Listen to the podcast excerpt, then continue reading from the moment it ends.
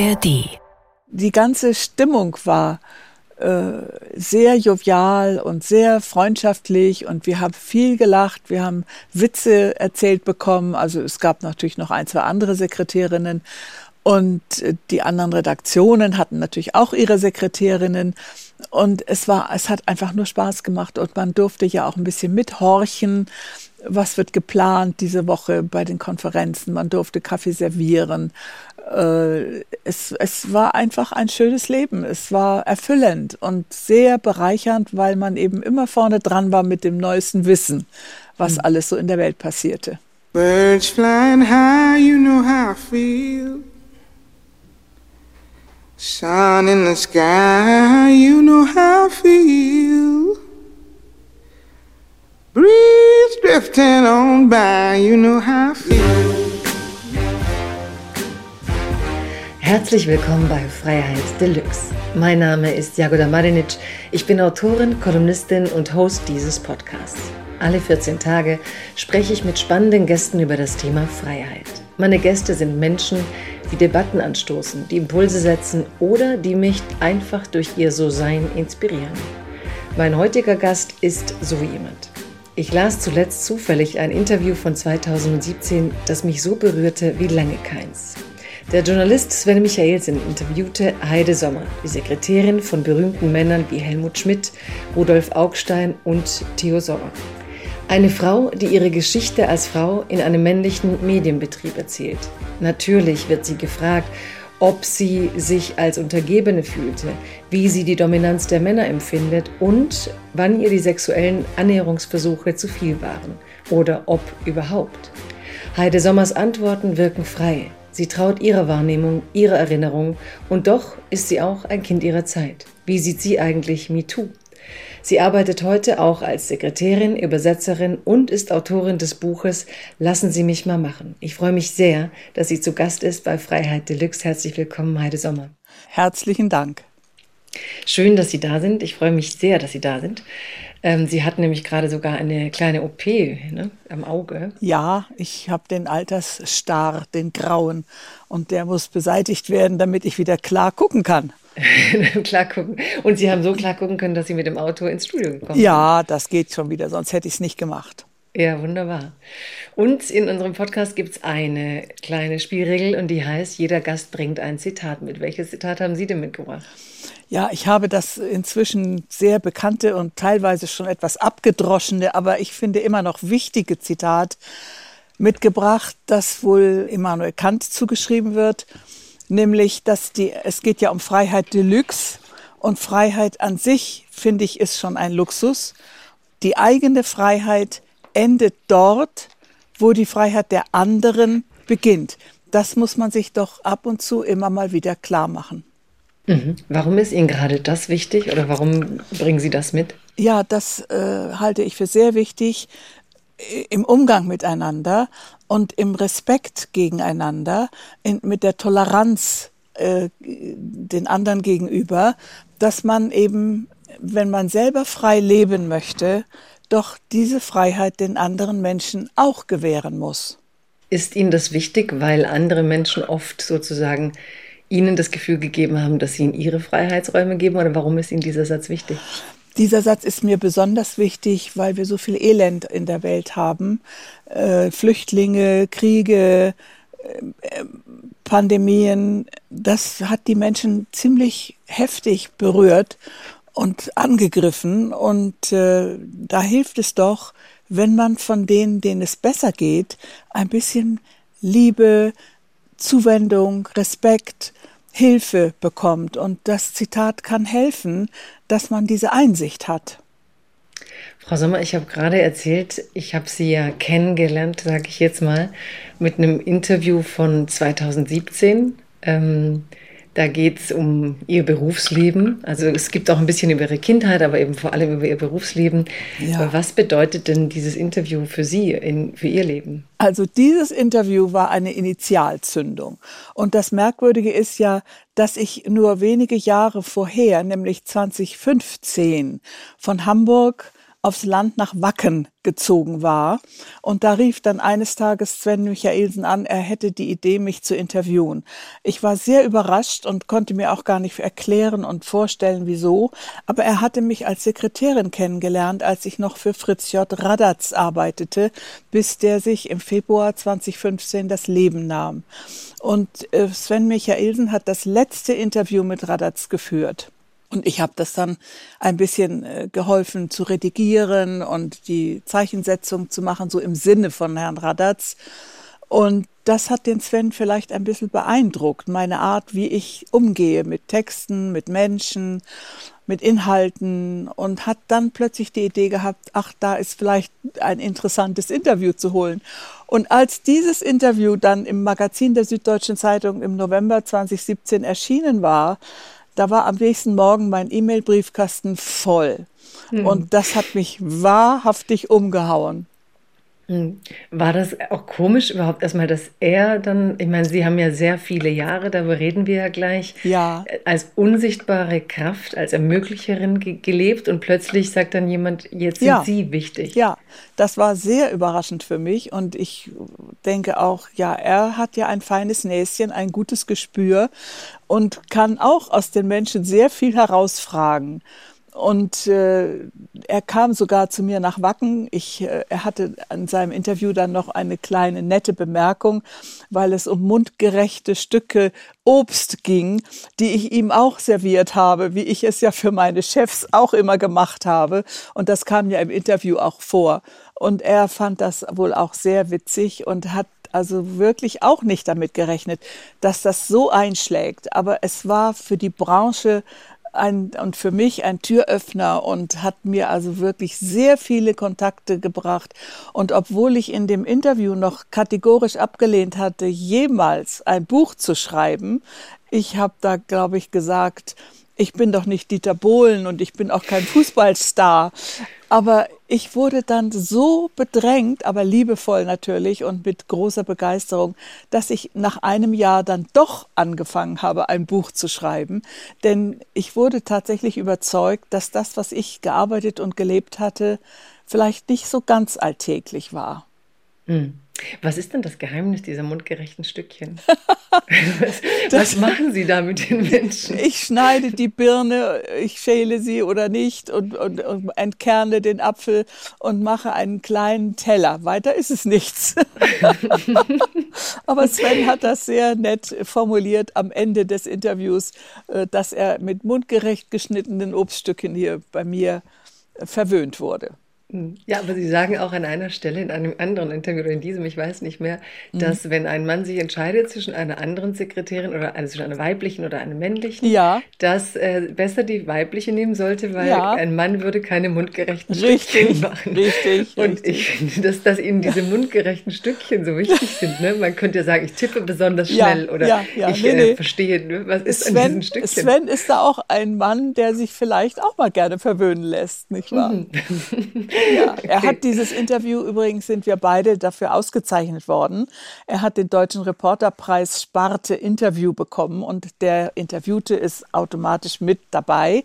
Mhm. Und es ist auch erschienen in einem Buch mit seinen besten Interviews. Die hat er ausgewählt und hat mein, also unser Interview mit reingenommen in dieses Buch, bei Pieper erschienen. Mhm. War das das erste Mal dann auch wirklich in all diesen Jahrzehnten, obwohl Sie dauernd ne, im Medienbetrieb waren, zwischen Spiegel, Zeit, dass Sie selber dann äh, quasi zum Subjekt Nein. und Objekt wurden? Oder? Nein, ich wurde Nein. im Wahlkampf 1972, als ich mit Augstein, erstens war ich seine Sekretärin und zweitens hat er mich dann angemorst, ich möge bitte drei Wochen verreisen und das hieß für mich, äh, ich soll mit ihm auf Wahlkampftour gehen, denn er war mit dem Personal, was er vorher hatte, nicht zufrieden. Ich kannte ihn halt besser als die anderen Externen. Und äh, damals wurde ich interviewt von Will Tremper der ist, glaube ich, nicht mehr am Leben, aber er war ein bösartiger Journalist für die Bildzeitung und hat mich ja tatsächlich auch aufs Kreuz gelegt.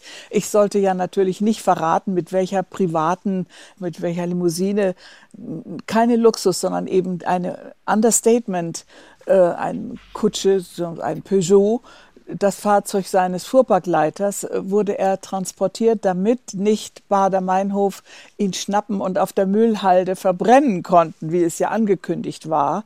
Und äh, da hat Wildtremper mich interviewt, aber das war ein, eher ein Schreckgespenst. Und wie hat er sie aufs Kreuz gelegt? Also ja, dass, ich, dass er eben doch aus mir rausgefragt hat, dass ich darauf reingefallen bin. Ich war ja auch noch nicht geübt in solchen Dingen, äh, dass Augstein jetzt nicht in seinem Cadillac, sondern eben in einem Peugeot äh, durch die Lande reist auf der Wahlkampftour. Das sollte eigentlich ja geheim bleiben.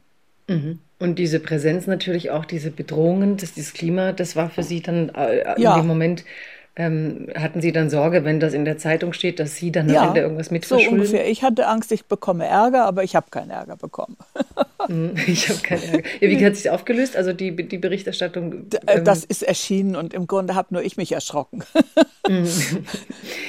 Jetzt erzählt man ja durch die, dieses Interview, durch die auch Besonderheit dieses Interviews, durch die Prominenz der Männer, ganz viel von ihrem Berufsleben. Wenn sie von sich erzählen, wo fangen sie aber eigentlich an? Also von wo aus erzählen Sie sich und wer Sie geworden sind vor diesem Beruf und von Ihrer Kindheit mit Ihren Musikereltern oder was? Ja, also das ist natürlich eine, ein sehr wichtiger Aspekt, denn mit zwei seriösen und guten, begabten Künstlern aufzuwachsen, das hat schon was Besonderes. Und da ist man auch nicht immer die Nummer eins, denn die Schüler und Schülerinnen, die bei uns aus und eingingen, die äh, zahlten ja auch ihre Unterrichtsstunden. Das war ja ein Teil des Lebensunterhaltes. Und die gingen natürlich vor, das ist ja klar. Und wir mussten oft leise sein und artig sein mhm. und waren dann auch in Bad Kissingen äh, in der Bismarck-Wohnung und da habe ich starke Eindrücke mitgenommen von damals und war auch jetzt vor drei, vier Jahren mit dem Buch, mit meinem Buch zu einer Lesung wieder in Bad Kissingen und habe die alten Kameraden und Freunde, mit denen wir uns damals gekloppt haben und äh, die uns auch ein bisschen, weil wir nicht katholisch waren, brutal behandelt haben, haben wir wieder, habe ich wieder getroffen und das war schon auch ein tolles Erlebnis da. Diese Räumlichkeiten, wo man als Kind mit der Musikschule der Eltern gelebt hat, nochmal wieder richtig in Ruhe einzutauchen, das war schon sehr besonders und schön. Und Sie erzählen immer sehr zärtlich von Ihren Eltern und als hätten Sie ihnen so unzeitgemäße, damals auch Werte für eine Frau mitgegeben oder ja, für Gleichberechtigung. Ja, richtig, denn meine Mutter war ja eine wahnsinnig gute Pianistin und mein Vater war Komponist, Dirigent und Geige und Bratsche waren seine Instrumente, Bratsche das eigentliche. Und äh, da, da sind die Menschen sowieso gleichberechtigt. Also ich habe diese Zurücksetzung der Frauen eigentlich persönlich kaum erlebt. Ähm, das hat mir vielleicht geholfen, meinen Weg zu finden. In Ihrer Kindheit nicht, ne? Ja, also in der Kindheit waren wir, ich habe das Beispiel meiner Mutter gesehen, die von meinem Vater und von allen anderen äh, total anerkannt wurde. Und das war überhaupt nicht zurückgesetzt, sondern sie war. Hatten eben, Sie Brüder? Ja, ich habe zwei jüngere Brüder, aber im Moment geht jeder seiner Wege. Hm. Aber Sie haben mal gesagt, dass trotzdem Ihr Vater gesagt hat, wenn Sie studieren gehen, ja, könne er kein Haus bauen. So ist es, so war das. Und da bei Ihren Brüdern, hat er das da auch gesagt? Ähm, ich war nicht dabei, als er das vielleicht gesagt hat, aber er hat äh, meinen Brüdern vielleicht etwas gegeben, das weiß ich so genau gar nicht. Die haben auf jeden Fall sich ihr Studium auch selber verdient. Aber dieses Gespräch, das ist wirklich nur für mich gewesen. Das war auch in den Anfangsjahren in Hamburg. Mein Vater war ja Orchestermusiker hier am NDR. Deswegen ist der Besuch heute hier im Studio für mich eigentlich auch wieder mal etwas Besonderes. Mhm. Denn ich bin hier als junges Mädchen, 14 Jahre, 16 Jahre, hier auf dem Gelände oft rumgetobt und habe die Orchesterproben äh, besucht, äh, wo mein Vater dann mitspielte. Und äh, das Gelände hier ist mir sehr vertraut und die Pförtnerloge und alles ist ja auch alles alt und sehr angenehm für mich. Ich fühle mich mhm. wie zu Hause. Schön, dass Sie jetzt so ähm, diese Erinnerung nochmal haben. Ja. Und ich habe ähm, mich trotzdem gefragt, als ich auch gesehen habe, dass, ähm, weil Sie ja jetzt so für mich so auch so viel Selbstbewusstsein ausstrahlen und Selbstsicherheit. Kommt jetzt vielleicht auch durch das, was sie, ich weiß nicht wie, wie aber trotzdem habe ich mich dann gefragt, als sie als junge Frau gesagt bekommen haben, ähm, wenn, ja, wenn, wenn, wenn du als meine Tochter studieren gehst, kann ja. ich das Haus nicht bauen. Ja. Und dass sie dann gesagt haben, das war ein Verzicht. Haben ja. die damals ähm, auch gedacht, sie wollen sich vielleicht selber verdienen? Nein. Oder war das damals nein, schwer? Oder nein, warum nicht? Nein, ich habe überhaupt gar nicht so sehr an ein Studium gedacht. Alle mhm. aus meiner Abiturklasse äh, haben ja fast alle sind Lehrer geworden. Nur ein, zwei sind ins Ausland gegangen. Und ich wollte nicht Schule haben, Schule haben, dann Universität und dann wieder Schule unterrichten. Also das war nicht mein Weg. Das habe ich ganz deutlich vor mir gesehen. Und habe dann äh, das Angebot angenommen. Ein, der Vater einer Klassenkameradin war Justiziar bei Japanern hier in Hamburg. Damals fing das ja an, dass die Japaner sich hier mit ihren Firmen und Ausstellungsräumen ausgebreitet haben. Das hing auch mit den römischen Verträgen zusammen in der Zeit und die Artikel aus Japan, die Kameras, die schönen Seidenstoffe und äh, Konserven von der Firma Mitsubishi Diamond äh, die wurden ausgestellt hier und ich war das Ausstellungsgirl. Ich hatte dieses Angebot und habe da sofort zugegriffen, weil das hat mir Spaß gemacht, das wollte ich. Und danach habe ich dann mal sechs Monate Handelsschule besucht und habe dann ein bisschen Steno und Schreibmaschine gelernt und bin dann meinen Weg gegangen. Also das war alles intuitiv richtig für mich. Mhm. Und weil ich das versuche jetzt äh, für mich zu vorzustellen, wie Sie da aufgewachsen sind. Und wenn Sie sagen, ich hatte keine Lust auf Lehrerin, wenn das ja. sozusagen die einzige ja. Option war, was ich ein Stück weit verstehe, wenn man eben nicht will, dass dann von da an alles geordnet ist. Aber dann beschreiben Sie ja eine Zeit, in der eben Medien und was auch immer vor allem männlich dominiert war. Ja. Das heißt, für sie war ja Studium auch deswegen gar nicht interessant, weil sie glaubten, wenn ich studiere, muss ich aufs Gymnasium sozusagen. Und sie hat eigentlich eine Welt interessiert von den Inhalten her, in denen sie aber wahrscheinlich auch im Studium so nicht die Rolle gehabt hätten. Oder vielleicht dachten sie, kriegen sie gar nicht, wenn nee. sie ah, in die hab, Medien wollen. Ich habe so gar nicht reflektiert. Ich habe das, ich, ich bin ein intuitiv empfindender Mensch. Mhm. Und äh, wenn ich auf mein Bauchgefühl höre, das habe ich von meinem Vater geerbt, dann wird alles gut, dann gehe ich meinen Weg. Ja, es ist tatsächlich so. Und wenn ich mal nicht auf mein Bauchgefühl höre, dann habe ich es hinterher auszubaden, weil es irgendwas schief geht oder so. Also das ist tatsächlich, und diese Gabe, äh, die kann man feststellen erst einmal an sich und dann kann man sie sich bewusst machen und diese Gabe weiterentwickeln und dann damit arbeiten. Das ist ja eine tolle Sache, wenn Sie ein Bauchgefühl haben, wie das ja heute auch heißt. Also ich nenne das immer noch Intuition und sich leiten lassen durch ihr Gefühl und automatisch traumwandlerisch sicher gehen.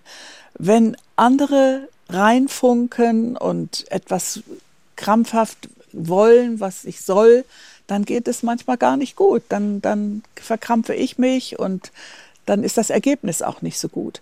Aber das hat damals schon angefangen, dass ich einfach intuitiv spürte, was richtig ist für mich. Und die Angebote kamen ja. Ich brauchte mich ja überhaupt nie richtig hin, hinter etwas her zu klemmen oder zu bemühen. Es kam immer auf mich zu. So auch die Sache mit dem Interview. Ich habe mich darum nicht beworben. Die Sache mit dem Buch. Ich habe den Vertrag nicht gemacht. Das hat jemand anders für mich gemacht. Also wenn, und wenn ich dann Lust verspüre, äh, dann wird es gut und richtig. Mhm. Intuition finde ich auch irgendwie schön als Bauchgefühl. Ja. ja. Also Bauchgefühl, ich denke dann manchmal an diese kitschigen Bücher, wissen Sie, so, so ein bisschen so, hör auf dein Bauchgefühl. Ja, ähm, aber Intuition finde ich sehr schön. ja. ja. Und Sie kamen dann also Ausstellungsgirl und haben ja. dann gedacht, nicht schlecht, so kriege ich mein Geld, mir macht das Spaß. Ja. Und was war dann das nächste? Äh, dann kam der Handelsschulkurs, sechs Monate, und dann fing ich an, mich zu bewerben und habe in den Reedereien hier in Hamburg, die ja mir völlig artfremd waren, ich kannte ja sowas nicht, ich kannte halt den NDR und äh, Streichquartett, was bei uns zu Hause spielte und probte und tagte.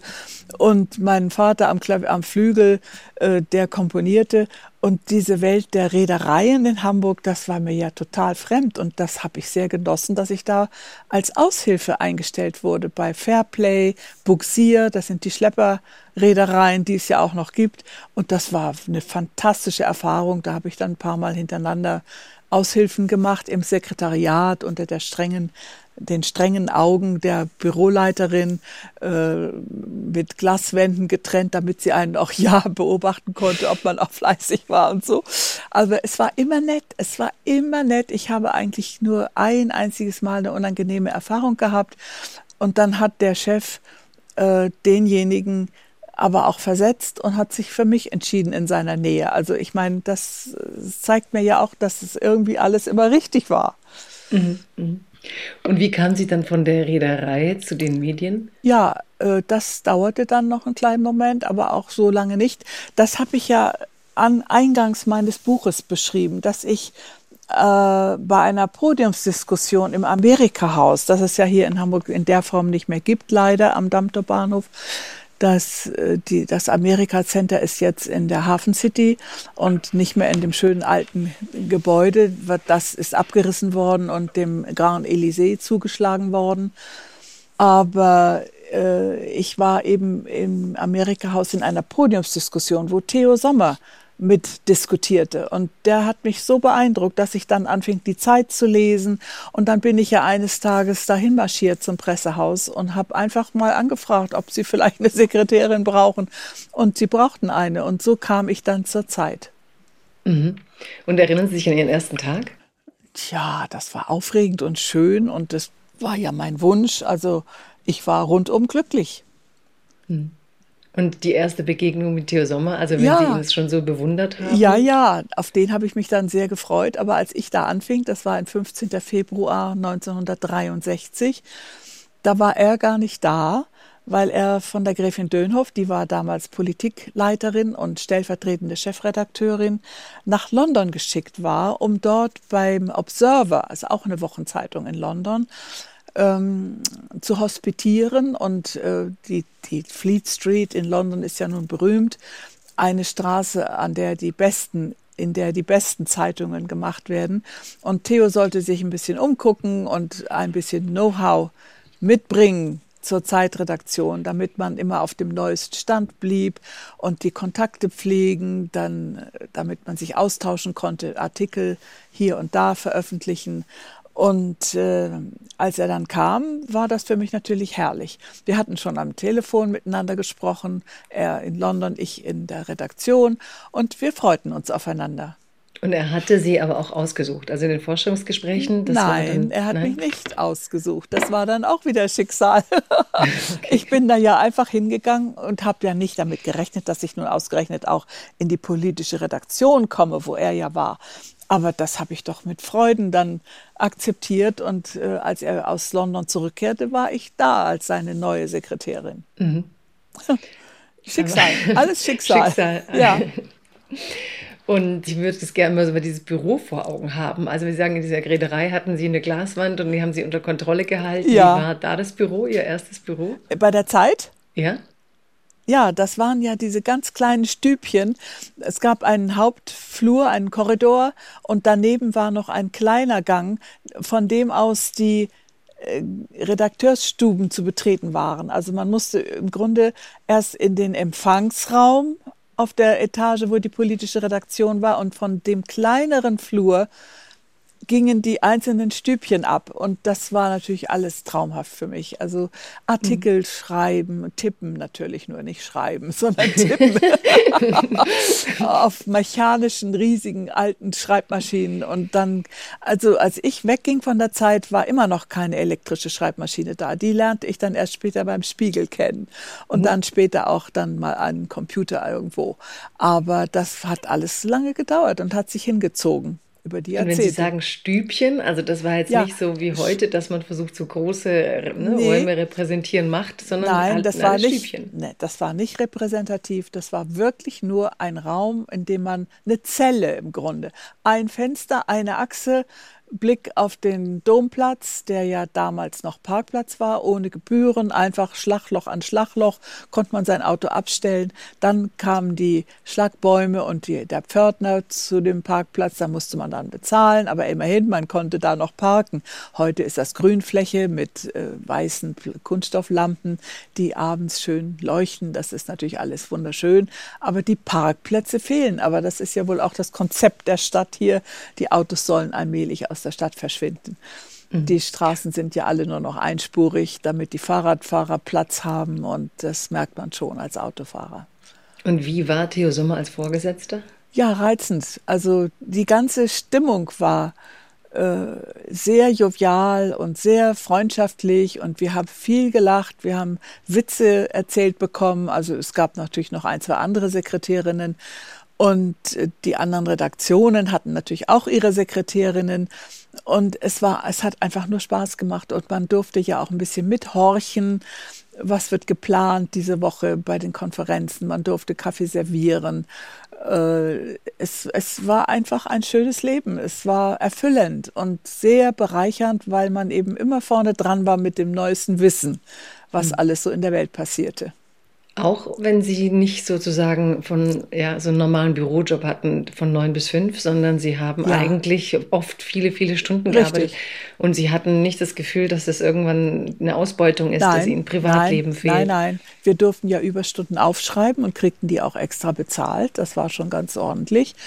Und äh, andererseits hatte die Gräfin, die dann, als ich mich da blind, man nennt das wohl, wie nennt man das? Blindvorstellung oder blind weiß nicht genau. Ja, wir kommen heute gar nicht mehr dazu. Nee, ne? Heute darf man, nee, Nein, heute eben. schickt man 150 Blätter so und kann nicht so an ein Haus klopfen und genau, all diese Dinge. Genau, ja. ich bin einfach hingegangen und es hat ja auch geklappt. Man muss hm. auch so ein bisschen das Gefühl haben, heute ist der richtige Tag oder heute bin ich gut drauf, heute habe ich Lust. Das konnte man damals sich noch leisten. Heute kann man das nicht mehr. Und das ist hm. im Grunde jammerschade.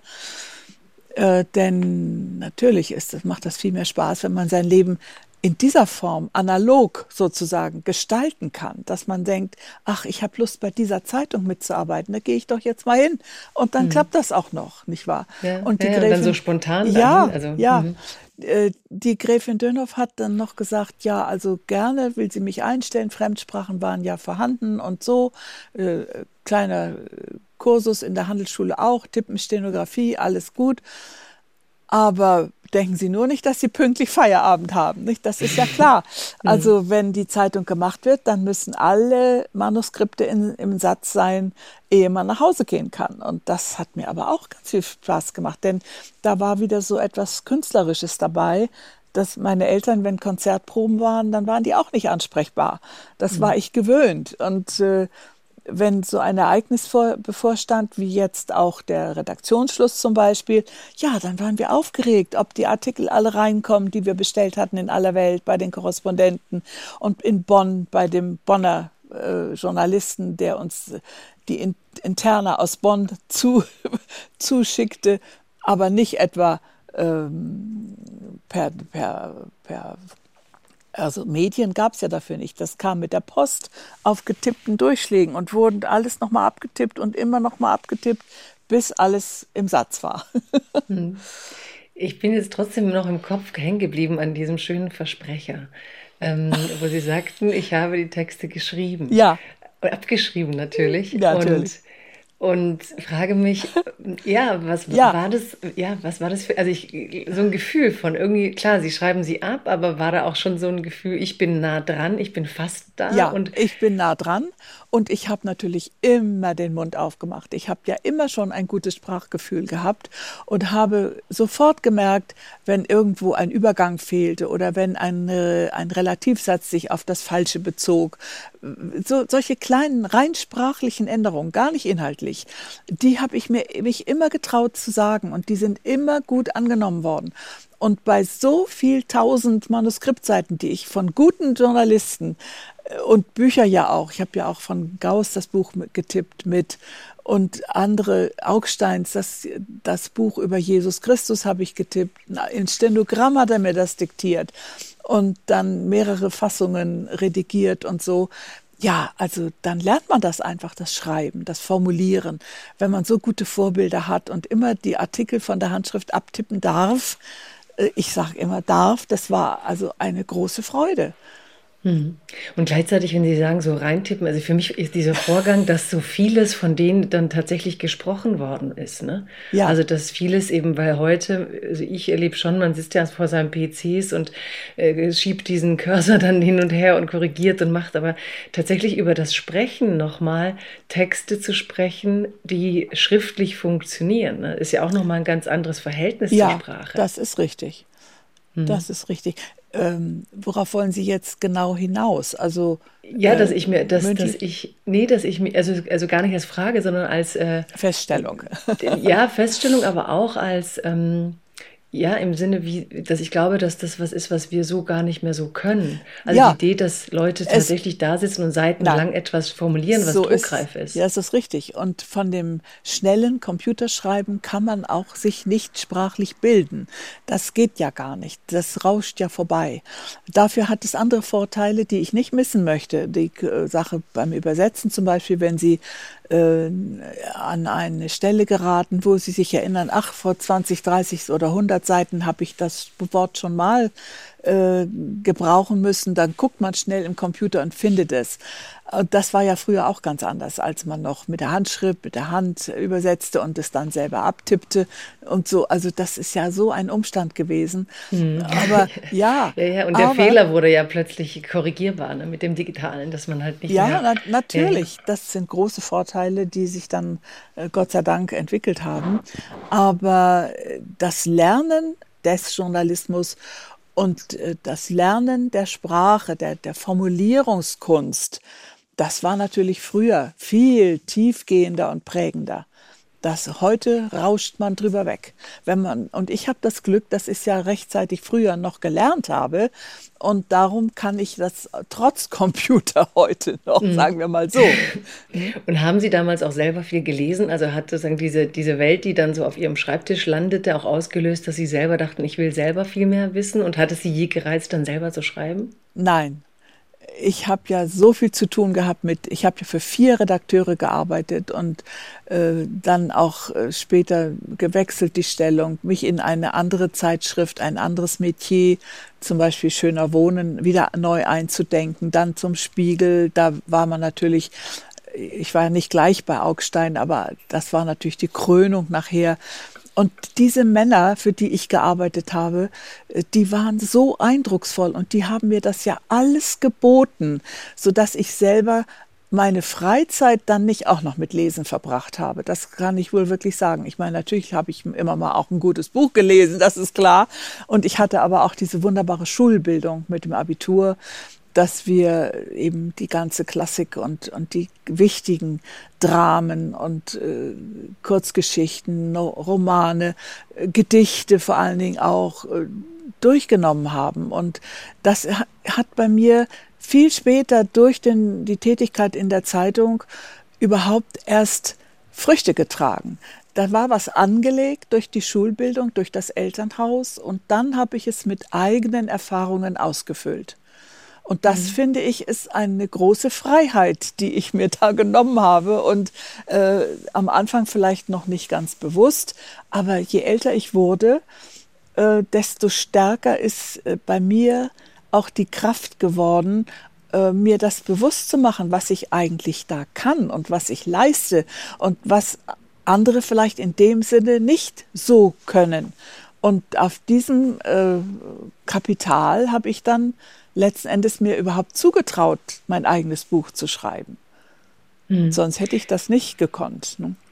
Wenn Sie dann sagen, Sie, also ich war so stolz, dass ich das leisten kann. Ja. Ich, ich kann das sehr gut verstehen. Also ich komme aus einer Einwandererfamilie ja. und da war natürlich Leistung. Ja, auch, auch. das, was die Menschen natürlich eben so, wie Sie ja. jetzt erzählen, in andere Räume äh, gebracht hat, in ja. andere gesellschaftliche Sphären, würde ich jetzt mal sagen. Mhm, ja. Und gleichzeitig gibt es ja heute auch viele Diskussionen, ne, dass wir uns nicht über Leistung definieren, dass es eine zu viel Leistung ja, ist. Hatten. Sie jedes Gefühl so, ähm, das nein. ist vielleicht zu viel nein, und man nein. definiert mich, mag mich jemand einfach für mich oder muss ich immer die beste stenografische? Nein, also überhaupt so, nicht, überhaupt nicht.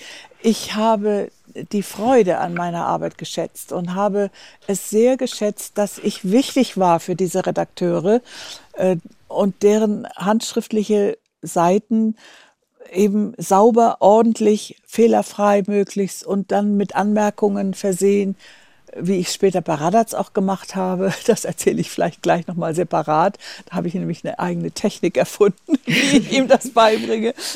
Aber es hat auch dann gefruchtet.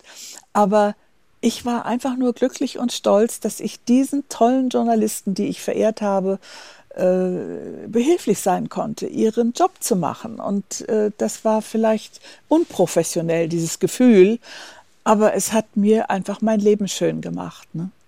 Hm. Und äh, das hängt so zusammen bei mir. Wenn ich Sie mal als Beobachterin der heutigen Zeit fragen darf, mhm. also würden Sie sagen, dass in meiner Generation oder einfach auch 20 Jahre nach, nach Ihrem Berufsleben oder wie wir heute so ticken, dass diese Art, so glücklich zu sein über etwas, was aber auch ne, wir haben ja auch viel, wir reden heute viel über Erschöpfungsgesellschaft, ja. über Selbstausbeutung, über, über sehr viele Themen, die ähm, aus guten Gründen, also wir sind sehr kritisch, glaube ich, aber das scheint bei Ihnen alles gar nicht vorhanden. Ne? Also ich nee. frage mich dann immer, ähm, das war ja aus unserer Perspektive genauso. Wir sagen, sie mussten so viele Überstunden machen. Ja. Das ist ja heute eher was, wo es Diskurse gibt, gibt von ja. zu viel. Und sie ziehen einen Stolz aus ihrer Leistung. Ja. Heute habe ich manchmal das Gefühl, Leute sind stolz, obwohl sie nichts leisten. Also sie leisten, dass sie 200.000 Follower haben für, für, für, für ihre ja. BHs oder was auch eben, immer sie zeigen. Eben. Aber sie hatten irgendwie das Gefühl, ich, ich eigne mir Kompetenzen an und das ist eine Leistung. Und sie hatten nicht das Gefühl, sie beuten sich Nein. dann aus. Ich wurde ja so geschätzt und ich wurde gut behandelt. Und wir haben auch wirklich, wenn wir dann manchmal auf ein Manuskript noch warten mussten, am Abend des Redaktionsschlusses, das ging ja manchmal bis eins oder zwei in der Nacht, bis dann vielleicht aus Polen oder aus anderen Ostblockländern die Artikel eintrafen. Die kamen ja oft äh, per Telefon dass ich das mitgeschnitten habe mit einem riesigen Tonbandgerät und mit einem Adapter am Telefon. Das mhm. ist ja alles heute gar nicht mehr vorstellbar. Oder eben sie kam mit einem Fernschreiber, dann wurde ein Lochstreifen geschickt und dann mussten wir das umsetzen und ausdrucken und tippen. Ausdrucken nicht, tippen. Mhm, mhm, Ausdrucken gab es ja noch nicht in dem Sinne. Mhm. Aber, Aber, glauben Sie dann, dass die Menschen, die das heute eben eher als Ausbeutung erleben, nicht so gewertschätzt werden? Ja, das glaube ich. Das mhm. glaube ich tatsächlich. Das kann man den Menschen, den jungen Menschen heute gar nicht mehr vermitteln, dieses Gefühl. Und das ist sehr schade, denn mancher würde sich mehr anstrengen und hätte auch mehr Freude sowieso, aber auch mehr geistigen Gewinn an seiner Arbeit. Aber die Arbeit an sich hat sich ja auch so verändert. Es ist ja überhaupt kein Vergleich die, die Sekretärinnen, wenn ich das mal so nennen darf, oder Assistentinnen oder die, die Frauen meistens Frauen, die mit ihrem Computer alleine irgendwo sitzen und etwas bearbeiten sollen, eingeben sollen, Listen machen, Tabellen machen. Ja, das ist doch so unpersönlich. Da ist doch kein Redakteur glücklich, wenn er das schön abgetippt bekommt. Das ist doch alles weg. Das ja, ist weg. Es ist aber leider weg. Sie keine Listen machen und nee, keine Tabellen? Nix, das, nein, nein, nein. Ich habe nur also Artikel getippt. Ja, hm. Korrespondenz. Es war dann ein Tag in der Woche. Ja, Inhalte eben, ne? Inhalte. Und äh, glauben Sie, dass die Inhalte ein bisschen aus unserer Zeit dann verschwunden sind, dass wir uns mehr an Verfahren halten? Oder wo kommt es, dass Sie ja. damals auch da so viel davon hatten? Ja, ich glaube, dass das alles verflacht ist inzwischen. Aber das will ich gar nicht kritisieren, weil es nicht zu kritisieren ist, denn das ist die Entwicklung. Man kann das nicht rückgängig machen, dass es heute so ist, wie es ist. Aber es ist sehr schade, weil die jungen Menschen, an die ich denke, äh, überhaupt nicht mehr die Erfüllung im Beruf haben, äh, die ich jeden Tag hatte, wenn ich an meine Zeitredaktion dachte und auch später an Schöner Wohnen, an den Spiegel. Also es war doch eine einzige Wonne. Ja, ich finde es gerade ganz schön, dass sie das machen. Ich bin manchmal selber so wütend, weil ich auch manchmal denke, wo, wo ist denn die Motivation? Manchmal ja. noch jüngeren als mir manchmal. Und ähm, ja, ich finde es ganz schön, dass sie da auch so eine Empathie haben und ähm, dass man vielleicht ein bisschen mehr auch drüber nachdenkt, wie äh, vielleicht ausgeschält und ausgehöhlt und stupide manche ja, Arbeitsprozesse ja. geworden also sind. Also es wäre ja schön, wenn es jetzt nicht nur nostalgisch rüberkäme, was ich hier zu erzählen habe, sondern vielleicht ein bisschen motivierend, dass man auch mal nachdenkt über das, was man eigentlich tut und was man sich auch vielleicht ausgesucht hat. Wir sind ja auch viel mehr Menschen auf der Erde heutzutage und vielleicht ist nicht mehr für jeden der Traumberuf überhaupt verfügbar. Und wir haben ja auch schreckliche Gebiete, wo es wirklich grauenvoll ist, wo die Menschen sich überhaupt kaum noch retten können. Und da kann man natürlich solche Ansprüche an äh, Berufe gar nicht stellen. Aber da, wo noch solche Berufe verfügbar sind, werden sie vielleicht nicht mehr richtig in dem Maße geschätzt. Ich meine, die 60er Jahre, die waren ja fast noch Nachkriegszeit. Also die 50er Jahre auf jeden Fall. Ne? Als ich Abitur machte 1959, da waren wir also sehr glücklich und haben auch uns gefreut über das schöne Erlebnis des Abiturs. Und es war, aber mein Vater hatte damals eben noch nicht das Haus gebaut, sondern das ging dann erst los. Wir lebten zu sechst in einer kleinen Dreizimmerwohnung. Ne? Also ich meine, das ist 60 Quadratmeter. Mhm. Aber trotzdem, es war immer gut und immer schön und hat mich geprägt, gebildet. Und natürlich den, die Schritte und das das Aneignen musste ich schon selber machen, das ist ja logisch. Aber der Nährboden war doch gelegt in diesem Elternhaus. Also das war doch einfach wirklich großartig. Und wenn ich jetzt mich frage, ob wir da bei Ihnen vielleicht trotzdem eine andere ähm, ich weiß gar nicht, wie ich es nennen will, Genügsamkeit oder Demut ja. gegenüber dem Leben ist, also ja. unserer Generation, dass auch. wir vielleicht doch auch aufwachsen mit all diesen amerikanischen Filmen, uns gehört ja. die Welt, ne? wir müssen machen. Und wenn Sie jetzt sagen, wie arm Sie waren und trotzdem dieses Glück empfinden, da ist aber auch so ein, ich bin nicht zu kurz gekommen, obwohl ich es schwer hatte, ist auch selten heute. Ja, ich hatte es auch nicht so richtig schwer. Äh, dieses musikalische Elternhaus hat doch auch jeden Tag Inspiration gebracht. Und äh, ja, also das muss man hm, doch wirklich ja, ja. auch wirklich sehen. ja. Und äh, was vielleicht wirklich stimmt, ist, dass ich nicht sehr ehrgeizig war. Also ich musste nicht. Früher als kleines ja, Mädchen, aber nein, als, als Abiturientin auch nicht. Ich habe, es ist ja auf mich zugekommen alles. Und äh, ich habe auch. Ja, das haben Sie so erlebt. Also ich glaube schon, um auch diese Tatsache. Qualität zu. Ja, die habe ich ja, ausgestrahlt. Aber ich glaube, um das so gut zu können, müssen Sie das ja schon auch irgendwie. Ja, Sie na, natürlich. Also aus meiner Sicht ja. ich kann jetzt nicht sagen, wie sie fühlen, aber ich glaube schon, dass da viel Können dahinter liegt, ja, dass, dass die Herren äh, so sozusagen so ja, zufrieden waren auch mit dem. Ja, richtig. Ich habe mich dann ja auch eingearbeitet und gesteigert und ich habe immer meinen eigenen Kopf benutzt und eben den Mund aufgemacht, wenn ich fand, irgendetwas läuft nicht ganz so, wie es hätte laufen können. Glatter und schöner und äh, perfekter. Und die waren nicht gekränkt in ihrer nein, Eitelkeit? So? Nein, nein, bei mir nicht. Also ich weiß nicht. Bei mir nicht, also bei nee, anderen schon. Weiß ich nicht nein, das will ich auch nicht sagen. Nee, ich habe vielleicht auch eine Art gehabt, äh, bescheiden äh, zu sein. Und ich war ja nicht äh, in dem Sinne überheblich, dass ich gesagt habe, hier muss aber was anderes gemacht werden. So war das ja nicht, sondern hm. ich habe gefragt, ob ich vielleicht eine Anmerkung machen dürfte. Und dann habe ich den Satz vorgelegt und habe erklärt, was mich daran störte oder wo ich meinte, dass was fehlte im Manuskript. Und dann wurde das entweder akzeptiert oder auch nicht. Und dann habe ich es natürlich auch akzeptiert. Also logisch. Der Redakteur, der Autor hatte immer natürlich das erste Wort, das ist doch ganz klar. Ich habe mich da nicht reingedrängt, aber ich habe meinen Mund aufgemacht. Und das ist natürlich eine Persönlichkeitsfrage, ob man sich das traut bei solchen guten Schreibern, wie ja die Redakteure bei der Zeit eigentlich ja immer waren und sind. Ne? Hm. Wissen Sie, was ich gerade sehr schön finde? Ich habe, glaube ich, über eine halbe Stunde mit Ihnen geredet und irgendwie doch noch nicht über die Männer geredet, ja. die in Ihrem Buch so ähm, in, in ja. diesen Interviews so eine Rolle spielen, weil ich es auch gerade sehr schön finde, Sie so zu erleben mich. und zu entdecken und ähm, auch Ihre Freude und wie ja. vieles Sie auch in Frage stellen von, also was ich in meiner Generation oft sehe, gerade wenn sie so reden, ich habe das dann freundlich gesagt, ich glaube, Mund aufmachen können wir heute schon viele, so in, mit diesem Frauenbild wachsen wir auf. Aber was ich sehr spannend fand, war, dass sie nicht in den Kampf gegangen sind. So, ich habe hier was entdeckt, so müsste es sein. ich glaube, dass wir heute oft im Diskurs als Frauen denken, ne, jetzt wissen wir es schon, jetzt müssen wir genauso stark auftreten, sondern dass sie das mit so einer Behutsamkeit doch machen ja, wollen. Behutsam, weil man eben Respekt, ich habe Respekt gelernt und Toleranz. Äh, als ich 14 Jahre alt war, immer noch in dieser kleinen Wohnung mit so vielen Leuten, äh, da hatten, hatte ich schon Verbindung zur buddhistischen Gesellschaft in Hamburg. Und dann kamen buddhistische Mönche nach Hamburg gereist. Und meine Eltern und ich und wir als Familie, wir haben diese Herrschaften zu uns nach Hause eingeladen. Und äh, das war doch interessant. Also ich meine, mit diesen äh, orangefarbenen Gewändern und die, die eine Seite unbekleidet, der Arm. Und dann äh, nach 12 Uhr mittags wird nichts mehr gegessen. Die hatten ja ihre Regeln, die buddhistischen Mönche. Und einer kam aber im Straßengewand, also Anzug und Hose und so. Und der saß bei uns mit am Kaffeetisch und hat sich gefreut und hat mit unserem Hund gekuschelt und so.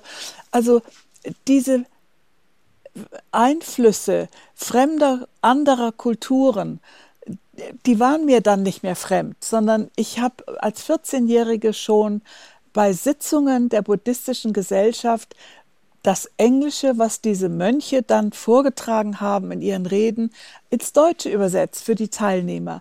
Und das ist natürlich mir alles zugewachsen. Ich habe mich darum überhaupt nicht bemüht. Das war einfach so, weil ich ja auch in Bad Kissingen, die Musikschule, da, die stand ja unter amerikanischer Oberhoheit nach dem Krieg. Und da sind die amerikanischen Musikschüler, Offiziere, die gerne ein bisschen auf ihrer Flöte weiterkommen wollten, äh, sind bei uns aus und eingegangen. Und ich habe dieses, diese amerikanische Sprache und das amerikanische Wesen so groß als großzügig und als wunderschön kennengelernt und das ist so in mich eingegangen und das habe ich später benutzt, um selber Erfolg zu haben. Und mich interessiert jetzt noch ein Nebensatz mit den Buddhisten. Sind Sie heute ja. Buddhistin? Nein, ich bin nicht Buddhistin. Ich bin gar nichts. Ich bin Agnostikerin und nicht getauft. Aber ich vereine sehr viel von allen möglichen Kulturen und Religionen in mir. Also äh, ich habe zum Beispiel äh, in Wacken, als ich da hingezogen war, äh, junge Somalier kennengelernt. Die waren dort als Flüchtlinge aufgenommen worden. Und das sind natürlich Muslime, nicht? Und die machen dann ihren Ramadan und die trinken keinen Alkohol. Ich habe dem einen eine Wohnung besorgt und konnte dem Vermieter gleich sagen, trinkt nicht, raucht nicht, ist fleißig, sauber. Und äh, das sind einfach herrliche Menschen, die dann es schaffen, hierher zu kommen und die dann auch Ehrgeiz haben und weiterkommen wollen. Ne? Mhm. Macht mir Freude. Macht Ihnen Freude. Ja. Und Sie sind immer noch berufstätig und Sie haben ja. diese diese, diese, ich finde so auch diese, die, ja, dieses, was Sie jetzt amerikanisch nennen, finde ich auch interessant, weil da interessiert mich noch, waren denn die Deutschen um Sie herum da trüber oder düsterer? Oder wenn Sie sagen, Sie haben das, sozusagen bei den Amerikanern so erlebt und auch für sich ich, dann aufgenommen? Daran habe ich überhaupt keine Erinnerung. Mhm. Ich war sehr mit mir beschäftigt und habe das, was ich erlebt habe, äh, deutlich äh, intensiv erlebt und sicherlich auch mal mit meinen Eltern besprochen, wenn die mal Zeit hatten. Nicht? Diese Musikereltern haben ja ständig unterrichtet den ganzen Tag und abends konzertiert und dies und jenes. Also mein Vater auch nebenbei immer komponiert, besonders dann, als wir in Hamburg waren hat er viele Auftragskompositionen gemacht für Radio Bremen, für die Hitze, sommerlichen Musiktage in Hitzacker und alles Mögliche. Aber wie andere zu den Amerikanern standen. Mein Umfeld war positiv besetzt. Also die amerikanischen Familien waren reizend, die hatten ja auch Kinder. Wir trafen uns und haben Ausflüge gemeinsam gemacht. Und die haben uns auch ihre abgelegten Klamotten gegeben, so dass wir auch ein bisschen schick waren. Was man, ja, als Mädchen mit zehn Jahren, da möchte man doch auch was Hübsches anziehen. Und das mhm. gab es ja eigentlich noch gar nicht wieder. Aber durch die amerikanischen Familien hatten wir waren wir immer adrett. Mhm.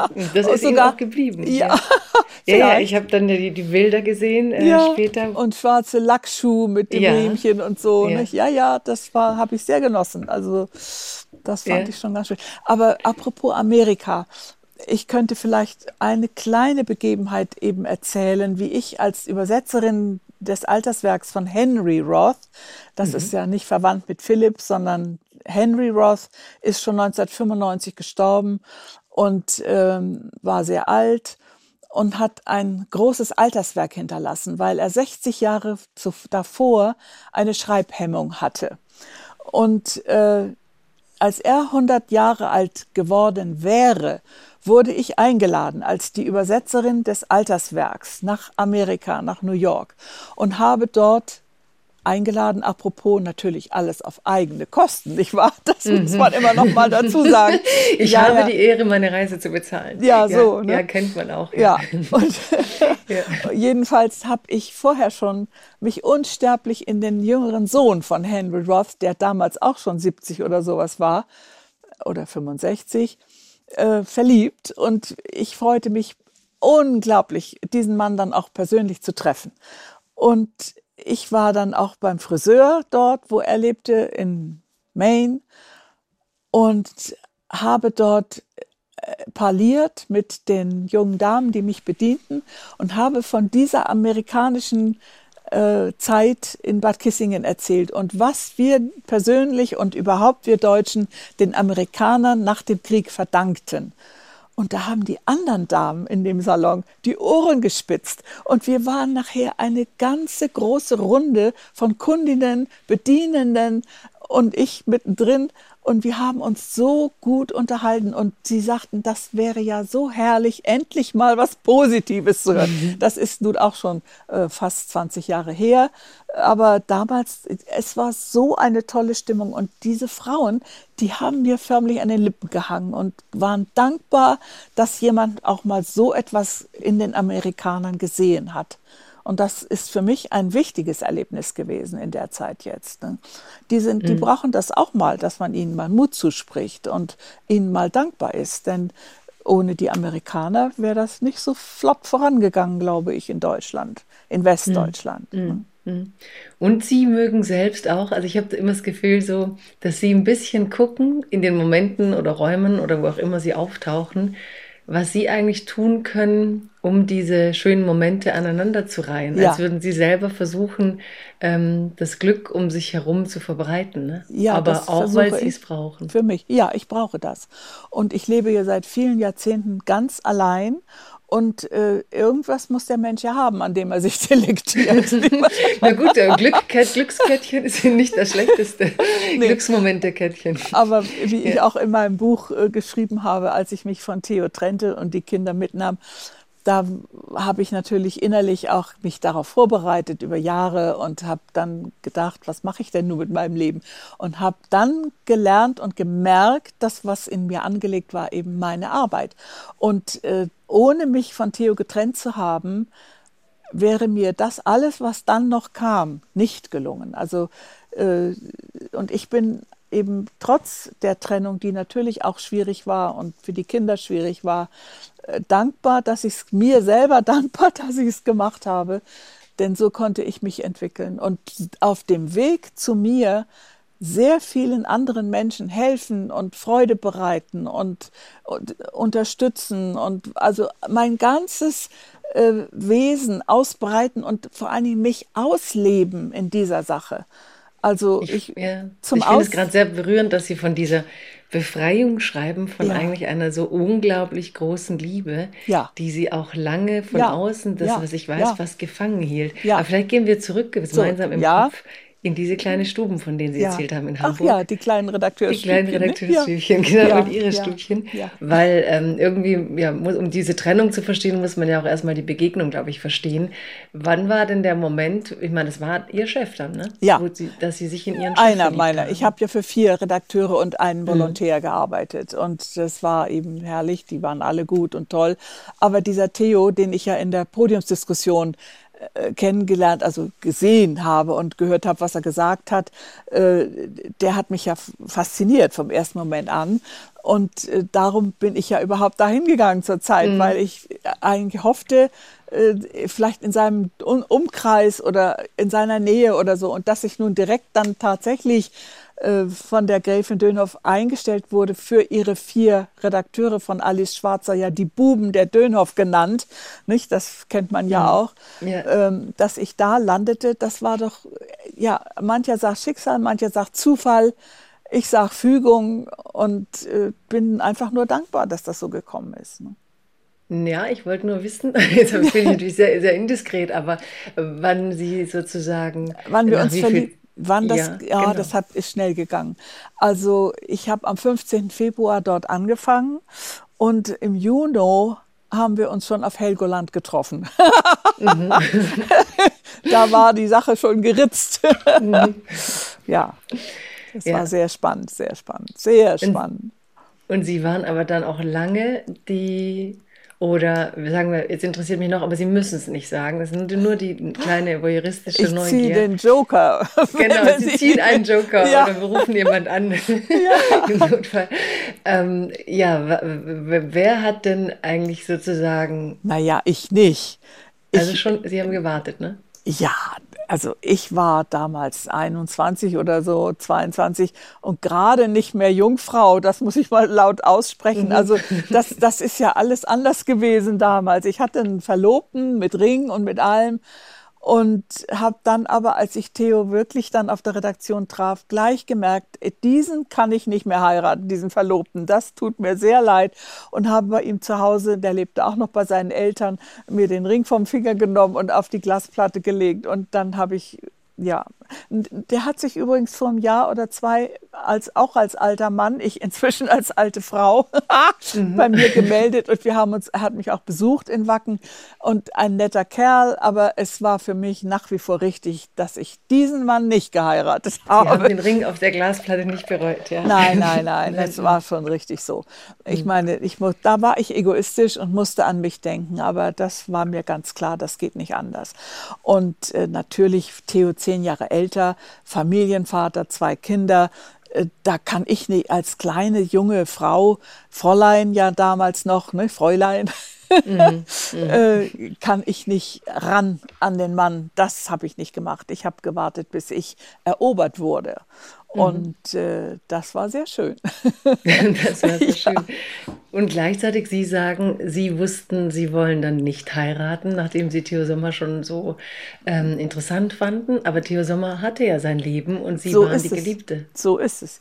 So ist es. Also ich hätte gern geheiratet und habe ja auch dann sehr viel später geheiratet, aber er war, wie er sagte, ein Familienmensch und wollte sich eigentlich auch nicht scheiden lassen. Und als wir aber merken, nach Jahren, Jahren, Jahren, dass wir uns nicht trennen können, ich bin ja sogar ein Jahr ins Ausland gegangen, um eine Trennung herbeizuführen, aber das hat ja nicht geklappt. Theo hat mich jeden Tag angerufen im Ausland.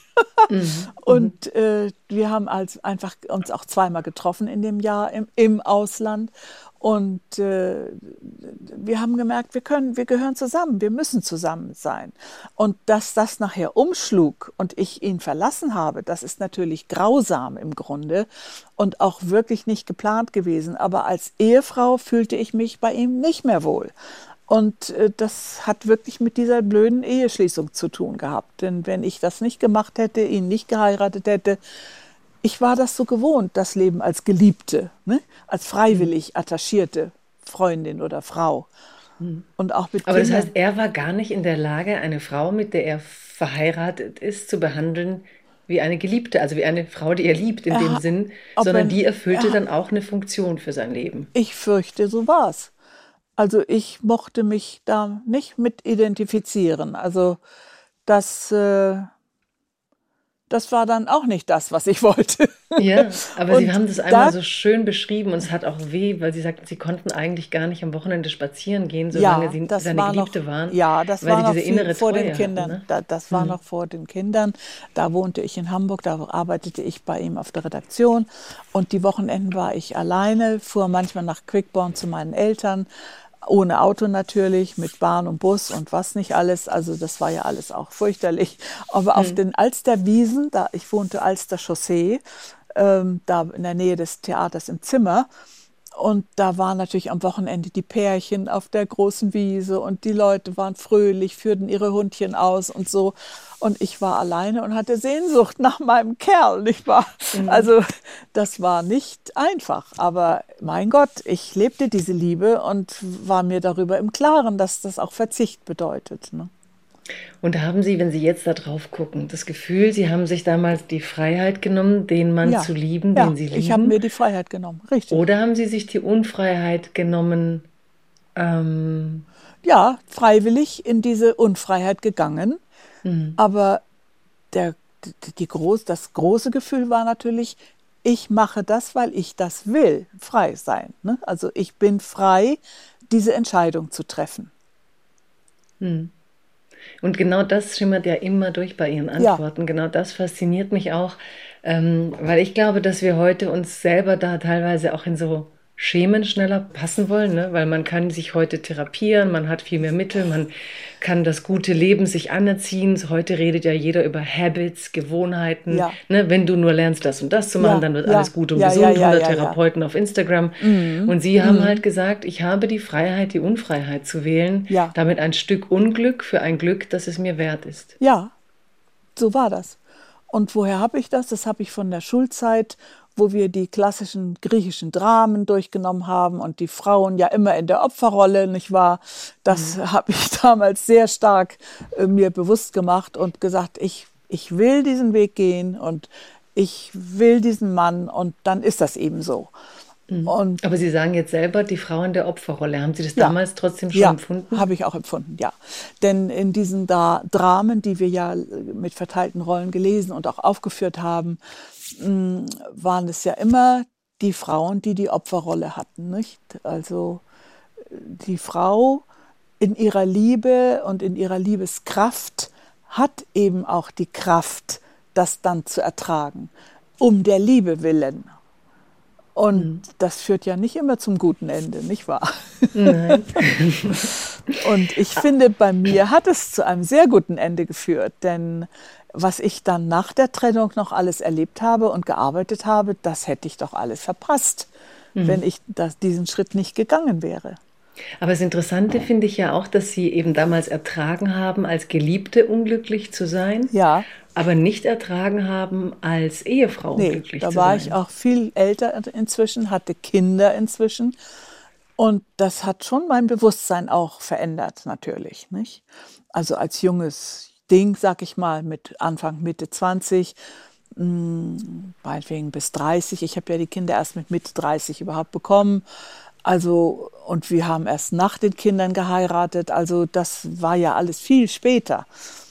Und da war ich natürlich auch schon weiter gereift und habe äh, deutlich empfunden, was ich mit mir machen lasse und was nicht. Und das gilt für jeden Lebensbereich jeden Lebensbereich. Auch heute noch natürlich. Hm. Wenn Sie mit dieser Kraft, die Sie heute haben, wenn Sie solche Sätze sagen, mit Ihrem jüngeren Ich von damals, das als Geliebte gesagt hat, ich will die Freiheit zur Unfreiheit, würden Sie ihr heute da was anderes raten? Oder? Nee, ich meine, manchmal hat man so Gedanken, dass man denkt, ach, hätte ich ihn doch in die Wüste geschickt, dann hätte mhm. ich jetzt einen tollen Mann, der mich vielleicht ja auch auf Händen trägt und äh, keine Geldsorgen und jedes Jahr ein neues Auto oder irgendwie so etwas. Aber das war für mich nicht wichtig.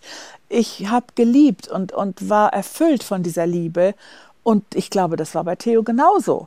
Und äh, als Ehefrau hatte ich nichts mehr zu erzählen. Nicht? Da war ich dann den ganzen Tag mit Kind und Kegel beschäftigt, Gartenarbeit und Einkaufen und Kochen und was nicht alles. Was ich auch sehr gerne gemacht habe und vielleicht auch nicht so schlecht. Aber äh, dieses Eigenständige, äh, das kann, konnte vielleicht von mir in, dem, in den Jahren, wo die Kinder klein waren, auch nicht mehr so ausstrahlen. Nicht? Das ist dann später erst wiedergekommen, nach der hm. Trennung. Und nach Aber warum gelingt sowas dann nach der Trennung und nicht in der Ehe? Weil ich dann wieder alleine für mich verantwortlich war und, und meine eigene äh, Psyche und mein, meine Kraft wiederfinden konnte und entwickeln konnte. Das konnte ich in der Ehe nicht. Und warum nicht? Ja, weiß ich nicht. Interessant ist das zu untersuchen. Aber vielleicht hat Theo das nicht zugelassen, aber ich habe es mir auch nicht erkämpft. Ich habe nicht mit ihm heiß diskutiert und, und mich auch nicht mit ihm gefetzt, sondern ich bin still geworden und in mich hinein versunken und habe als einzigen Weg gesehen, mich zu trennen. Hm. So war das. Also ich kann es nur referieren, wie ich das empfunden habe. Und dazu stehe ich auch heute noch, dass das so war. Und Sie haben dann mal diesen auch, fand ich, freien Satz gesagt. Ich bin aber dann nicht gegangen, als er eine Freundin hatte. Ja, nee. Wegen der Freundin, sondern nee. weil er sie endlich hatte, weil ich ja, in guten Händen so wusste. So ist es. So ist es mhm. auch gewesen. Ja, das ist wirklich so gewesen.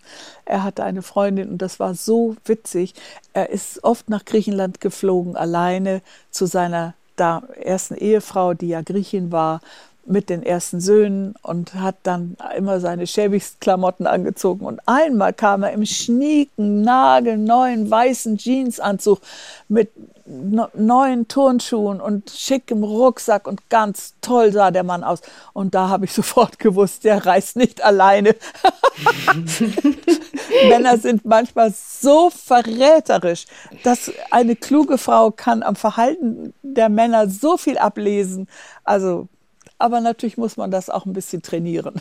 Mhm. Und hat es sich, Sie geärgert, dass der sich das rausnimmt? Also, dass er denkt, nee, ähm, Sie nee. übersehen das? Oder? Nee, nee. Er hat wohl nicht darüber nachgedacht und ich habe hab mir einen gehögt, so wie man das in Hamburg, glaube ich, sagt. Also ich mhm. habe mich auch darüber innerlich amüsiert, aber natürlich war ich auch traurig, das ist doch klar. Mhm. Und ist, ist es für Sie, ähm, haben Sie darüber oder haben Sie sie bewertet, dass Männer sich diese Freiheit damals so selbstverständlich genommen haben? Also Sie haben gesagt, in der Presse hatte eigentlich jeder Geliebte. Ja, oder wenn Sie nee. sagen, Sie waren die Geliebte von Theo Sommer, ja. dann später hatte er seine. Also dass das ja. für die so normal war, hatten Sie da je so eine innere Wut, dass Männer Nein, diese Freiheit das selbstverständlich haben? Das habe ich so akzeptiert. Haben? Komischerweise habe ich akzeptiert, dass es so ist. Und wenn Sie heute sehen, wenn jüngere Frauen oder jüngere Männer, finden Sie, es hat sich was verändert da im Verhältnis? Das kann ich ehrlich gesagt nicht beurteilen, weil ich solche Frauen gar nicht mehr kenne. Hm. Ich äh, sehe heute ganz andere Dinge in der Weltpolitik und wie Frauen leiden, aber Männer natürlich auch, Flüchtlinge, Überschwemmungen, Stürme. Also das greift mich an und darüber bin ich traurig und darüber bin ich entsetzt, dass wir bei aller Mondfahrt und Marserkundung äh, es nicht schaffen, hier auf der Erde vernünftig zu leben. Und das äh, finde ich schon sehr bitter und sehr enttäuschend. Aber ich sehe auch, dass wir das gar nicht mehr ändern können. Ich bin da ziemlich, äh, wie nennt man das, fatalistisch. Ne? Mhm. Ja. Und konnten, obwohl sie sonst immer amerikanisch sind, sehen Sie? Also ja. da wollen Sie dann das Positive, da, da wollen Sie sich nicht trösten sozusagen. Nee, da kann ich mich nicht trösten. Also mhm. dieses Elend, das, da kann ich, und dass dieser Krieg in der, in der Ukraine angefangen hat, das hat mich so entsetzt, darüber komme ich nicht hinweg. Und ich glaube, dass so geht es vielen. Ich bin nur nicht in tiefe Depression verfallen und ich kann mir helfen. Aber viele Menschen sind, glaube ich, krank davon. Hm. Oder leiden natürlich über, ja. ich, über diese Flut von schlechten Nachrichten, die ja, wir aber auch dieses, dieses schöne, dieses schöne Land Ukraine mit den schönen Bauten, mit den wunderbaren, intelligenten Menschen, die gut gekleidet sind, waren, ne, bevor das da losging. Also man hat ja noch so einen Anflug von äh, optischer Vorstellung wie, wie das mal war, bevor da diese schrecklichen Bomben reingeknallt mhm. sind. Also ich kann es nicht fassen, muss ich ihr ganz ehrlich sagen. Also hm.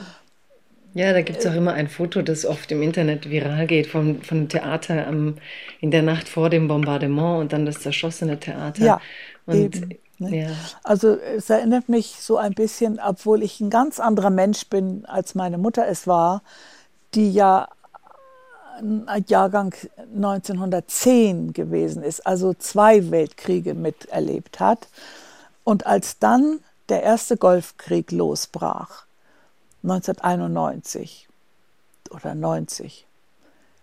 da hat es sie erwischt. Da hat sie Tag und Nacht am Fernsehen, sie war da schon Witwe, mein Vater lebte nicht mehr.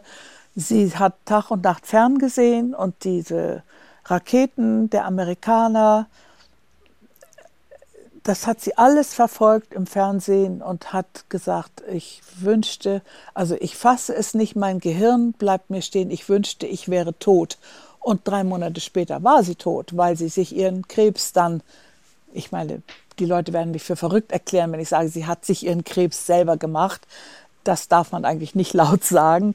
Mhm. Aber es gibt Menschen, die halten das für esoterisch. Ich habe das beobachtet an meiner Mutter dass sie wirklich lebensmüde war. Und dann hat sie diesen Bauchspeicheldrüsenkrebs bekommen und ist ganz schnell gestorben. Und ich meine, ja, so bin ich nicht. Ich kann dieses Ukraine-Leid äh, Gott sei Dank noch beherrschen, will ich mal sagen, in mir. Ich zerfließe jetzt nicht, ich lasse mich auch nicht gehen, ich will ja meine Kraft behalten, denn mein mhm. Lebensende kommt ja erst noch und wer weiß, was da noch von mir verlangt wird, äh, dass ich das gut über die Bühne kriege. Ne? Das mhm. sind so meine heutigen Gedanken dazu. Hm. Ich verstehe auch Ihr Bild, dass man dann, wenn man jemand liebt und sieht, wie er nicht mehr kann, dass man ja. denkt, es passt zu einer Erkrankung, die dann aber aus biologischen Gründen kommt. Ja, aber, aber, aber klar, man hat ähm, die, ja, diese. Ja, aber diese Aussage, ich wünschte, mhm. ich wäre tot und dann ja, ja, und kriegt dann sie diese Erkrankung, zack, zack. Also das war schon auch ein heftiges Erlebnis für mich. Ne? Mhm. Gucken Sie selber heute Nachrichten? Ja. Mhm. Ich gucke viel. Also Sie lassen sich davon nicht abschrecken? Nein, ich habe Kraft und kann das verarbeiten und äh, will das auch verarbeiten und will mich dem auch stellen. Also ich werde davon nicht untergehen. Aber es ist wirklich kaum zu ertragen, kaum zu ertragen. Und wenn ich könnte, naja, Blödsinn, man kann ja nicht helfen, man kann nicht. Man kann nur, wenn sie kommen, aufnehmen und helfen, so gut es geht. Aber auch da sind ja viele Politiker auch überfordert, nach meiner Meinung. Es könnte besser gehen. Mhm, Aber, wie man den Menschen hilft, ja. Ja. ja. Aber ich würde noch mal gerne zurück zu dieser m, mm, Sache mit Freiheit und auch mhm. Treue und Liebe. Mhm. mhm. Es gibt nämlich auch ein ganz schönes Zitat und für mich noch eine offene Frage, weil es gibt ein Interview, also zwei Interviews von Ihnen, die ich gelesen habe. Und im einen steht eben über Loki Schmidt, ja. dass sie oh. sich einmal ihnen anvertraut hat, ja. weil sie ja. eben auch ertragen hat, dass es Geliebte gab. Aber in einem anderen steht tatsächlich, dass sie, und Sie haben es ganz reizend formuliert, ähm, wochenlang unterwegs war und gewisse menschliche Freiheiten ja, genoss. so habe ich es ja. Mit äh, dem Herrn Sielmann, ne? mit dem Naturforscher. Genau. Den, mit dem war sie richtig heftig befreundet. Und äh, als er starb, war ich bei ihr und sie hat mir ganz viel erzählt und hat wirklich getrauert. Und äh, da spürte ich, dass sie wirklich eine Liebe verloren hat. Ne? Und das hat mich sehr gefreut, dass sie auch so was Schönes mal erleben konnte zwischendurch. Viel hat sie davon nicht gehabt, aber äh, ab und zu hat sie sich das auch mal gegönnt und das fand ich großartig. das fand ich großartig. Ja. Sie sagen ja, Sie finden es leichter für Männer zu arbeiten. Hätten Sie sich auch vorstellen können, für Gräfin Dönhoff zu arbeiten? Ja, weil sie äh, auch die richtige Einstellung zu ihrer Position und zu den Sekretärinnen gehabt hat. Sie hat die Dinge klar gesehen und hat immer alles klar angesprochen und ich hätte für sie arbeiten können. Auf jeden Fall, auf jeden Fall. Mhm. Aber hätte sie sich zum Beispiel benommen wie die Männer? teilweise von dem, was Sie beschrieben haben, die ja in einer Teil wir reden nee. gleich noch über einige strenger. Sie, strenger hätte Ja, ich frage mich immer, hätten ja. Sie ausgehalten, wenn Frau Dönhoff sich benommen hätte wie Herr Gau, also Herr Gau ist ja ein schlechtes Beispiel, aber wie ja. Herr Augstein oder so? Herr Augstein ist ein noch schlechteres Beispiel, weil der noch ganz, ganz besonders reizend war. Mhm. Und, ja, aber äh, es gibt ja schon auch Geschichten in den Interviews, wo man erzählt, dass er dann mit dem Badeanzug äh, sozusagen ja. zu, äh, ne, ins Büro kam. Oder also ja. er war ja nicht nur reizend und wenn dann auch. Na, aber das war doch reizend. Das, die fanden das reizend. Nein, ich bin ja mit ihm nicht als seine Begleitung verreist, sondern im Wahlkampf gewesen. Und wenn er in seinem Büro im alten Spiegelhochhaus oben in der obersten Etage, die nur zu Fuß zu erreichen war, vom Fahrstuhl bis ins elfte Stockwerk und dann die Marmortreppe hinauf bis ins Zwölfte und da dann als Raef und Bader-Meinhof war, haben wir dann da eine Panzerglastür bekommen und Gegensprechanlage mit Video, damit wir auch die Stimme vom, zum Gesicht passend sehen konnten und so. Äh, da hatte er natürlich, da hatte er ein kleines Badezimmer. Und wenn er nun aus dem Badezimmer kam und hatte geduscht oder ein Bad genommen, das hat er gemacht, hat die Freiheit gehabt. Und dann hat er sich seinen hübschen Bademantel, den weißen, übergezogen und hat die Tür aufgemacht und hat gesagt, er wünscht eine Suppe oder er wünscht irgendetwas. Oder auch eine der Damen, ich war ja mit einer Kollegin da, äh, mit Block äh, zum Diktat, dann hat er doch nicht extra sich angezogen. Das hatte er nicht nötig. Wir waren doch seine Freunde. und mhm. das war sehr äh, liebevoll familiär. Das war überhaupt nicht zickig und gar nichts. Also Aber hätte sich Frau, Frau Dönhoff das erlauben? Nein, die Dönhoff hätte sich das nicht erlaubt. Oder die, irgendeine Frau in diesem Haus? Nein, auch nicht. Es gab noch die Gräfin Meerfeld. Die, äh, die hieß, glaube ich, als junges Mädchen Müller. Mhm. Und die hat dann den Grafen Meerfeld geheiratet. Und so wurde aus Erika wurde auch Eka. Eka Gräfin von Meerfeld. Die war damals die Reiseressortleiterin. Und auch selbst die, die war immer total etepetete und vornehm, Kostümchen und, und Schirmchen und Täschchen und so. Mhm, Nein, die mhm. Damen hätten sich das nicht getraut. Gar nicht. Wenn Sie heute über die, haben Sie bestimmt auch noch mitgehört, über die Skandale bei Springer jetzt ja. äh, lesen und hören, wie denken Sie darüber? Erinnert Sie das an Ihre Zeit oder, denken, oder sehen Sie das ganz anders? Und wie sehen Sie das, dass die Frauen da sich nicht trauen, öffentlich äh, ja, ihre Geschichten blöd. zu erzählen? Die können doch sagen, was ihnen nicht passt. Und heute kann man doch alles sagen. Heute kann man doch sagen, äh, man kann sich auch direkt an den Mann wenden und sagen, hör mal auf jetzt, sonst mache ich das und das. Also die Männer sollen doch ruhig mal ein bisschen Respekt haben vor den Frauen. Aber, die Frauen, Aber glauben Sie nicht, dass die Frauen das versuchen? Also das finde ich so ein gespanntes Gespräch zwischen Ihrer Generation und meiner, weil wir jetzt, glaube ich, schon oft mit MeToo auch sagen, es ist ein Machtsystem, ein Unterdrückungssystem und die Frauen können äh, in dem Moment diese Kraft nicht finden. Und das ist auch ihre Freiheit und eine Freiheit, in eine Gesellschaft in Freiheit es ermöglichen muss, dass eine Frau gar nicht die Kraft haben muss, in einem Übergriff ja, Moment das ihre ist ja Kraft viel verlangt. Das ist ja sehr ja. viel verlangt. Also ja, ja im Ernst. Ja, also, vielleicht verlangen wir viel. Ja. ja, ich finde das auch nicht notwendig. Ich finde, die Mädchen und Frauen, jungen Mädchen müssen gestärkt werden. Die müssen von Anfang an lernen, dass sie Nein sagen können müssen. Also sie müssen es können und sie müssen es tun. Und sie müssen sich das überhaupt alles nicht bieten lassen. Und dann werden die, die Jungs und die Männer schon lernen, dass das so nicht geht. Aber die Frauen müssen doch sich schützen selber. Und das ist eine Aufgabe der Eltern und der Schule, dass man die Mädchen stärkt. Mädchen müssen lernen, Nein zu sagen. Früher ja, war ich, das ich verstehe das. Es gibt auch Kampagnen, die heißen Nein heißt Nein. Ich glaube, man Eben. versucht auch ganz viel, die Mädchen Eben. zu stärken. Eben. Gleichzeitig finde ich es schwierig, wenn man sagt, Sie haben gerade gesagt, die sind blöd, weil man ihnen ja trotzdem eine Verantwortung gibt für einen Moment. Ich weiß nicht, ich finde es ihre Offenheit, die mag ich ja auch. Aber ich will auch so offen sein zu sagen, dass mich es verletzt, weil ich dann denke, ähm, vielleicht haben diese Mädchen in dem Moment einfach nicht die Kraft oder vielleicht kommt man eben in so ein System ja. heute und ist äh, überrollt, weil da natürlich sozusagen sagen, die, die, die Mächtigen, die, die, die, die sitzen, die das Sagen haben. Ähm, und man wird nicht in jedem Moment immer diese Kraft finden, Nein. auch wenn man sollte, idealerweise. Das ist ja ganz klar, dass man das nicht in jedem Moment bewusst, schon gar nicht, äh, entsprechend dirigieren kann. Das, das kann man auch nicht verlangen. Aber den Mädchen beibringen und sie darin erziehen, dass sie entweder gleich was sagen oder aber einen Vertrauensmenschen haben, dem sie sich dann anvertrauen können und dass sie auch lernen zu unterscheiden. Denn selbst wenn sie zum Pfarrer gehen, kann es ja sein, dass der sie auch missbraucht, nicht wahr? Heutzutage ist das ja alles möglich. Und äh, dass sie selbst lernen, was tut mir gut, was will ich, ihr Bewusstsein finden.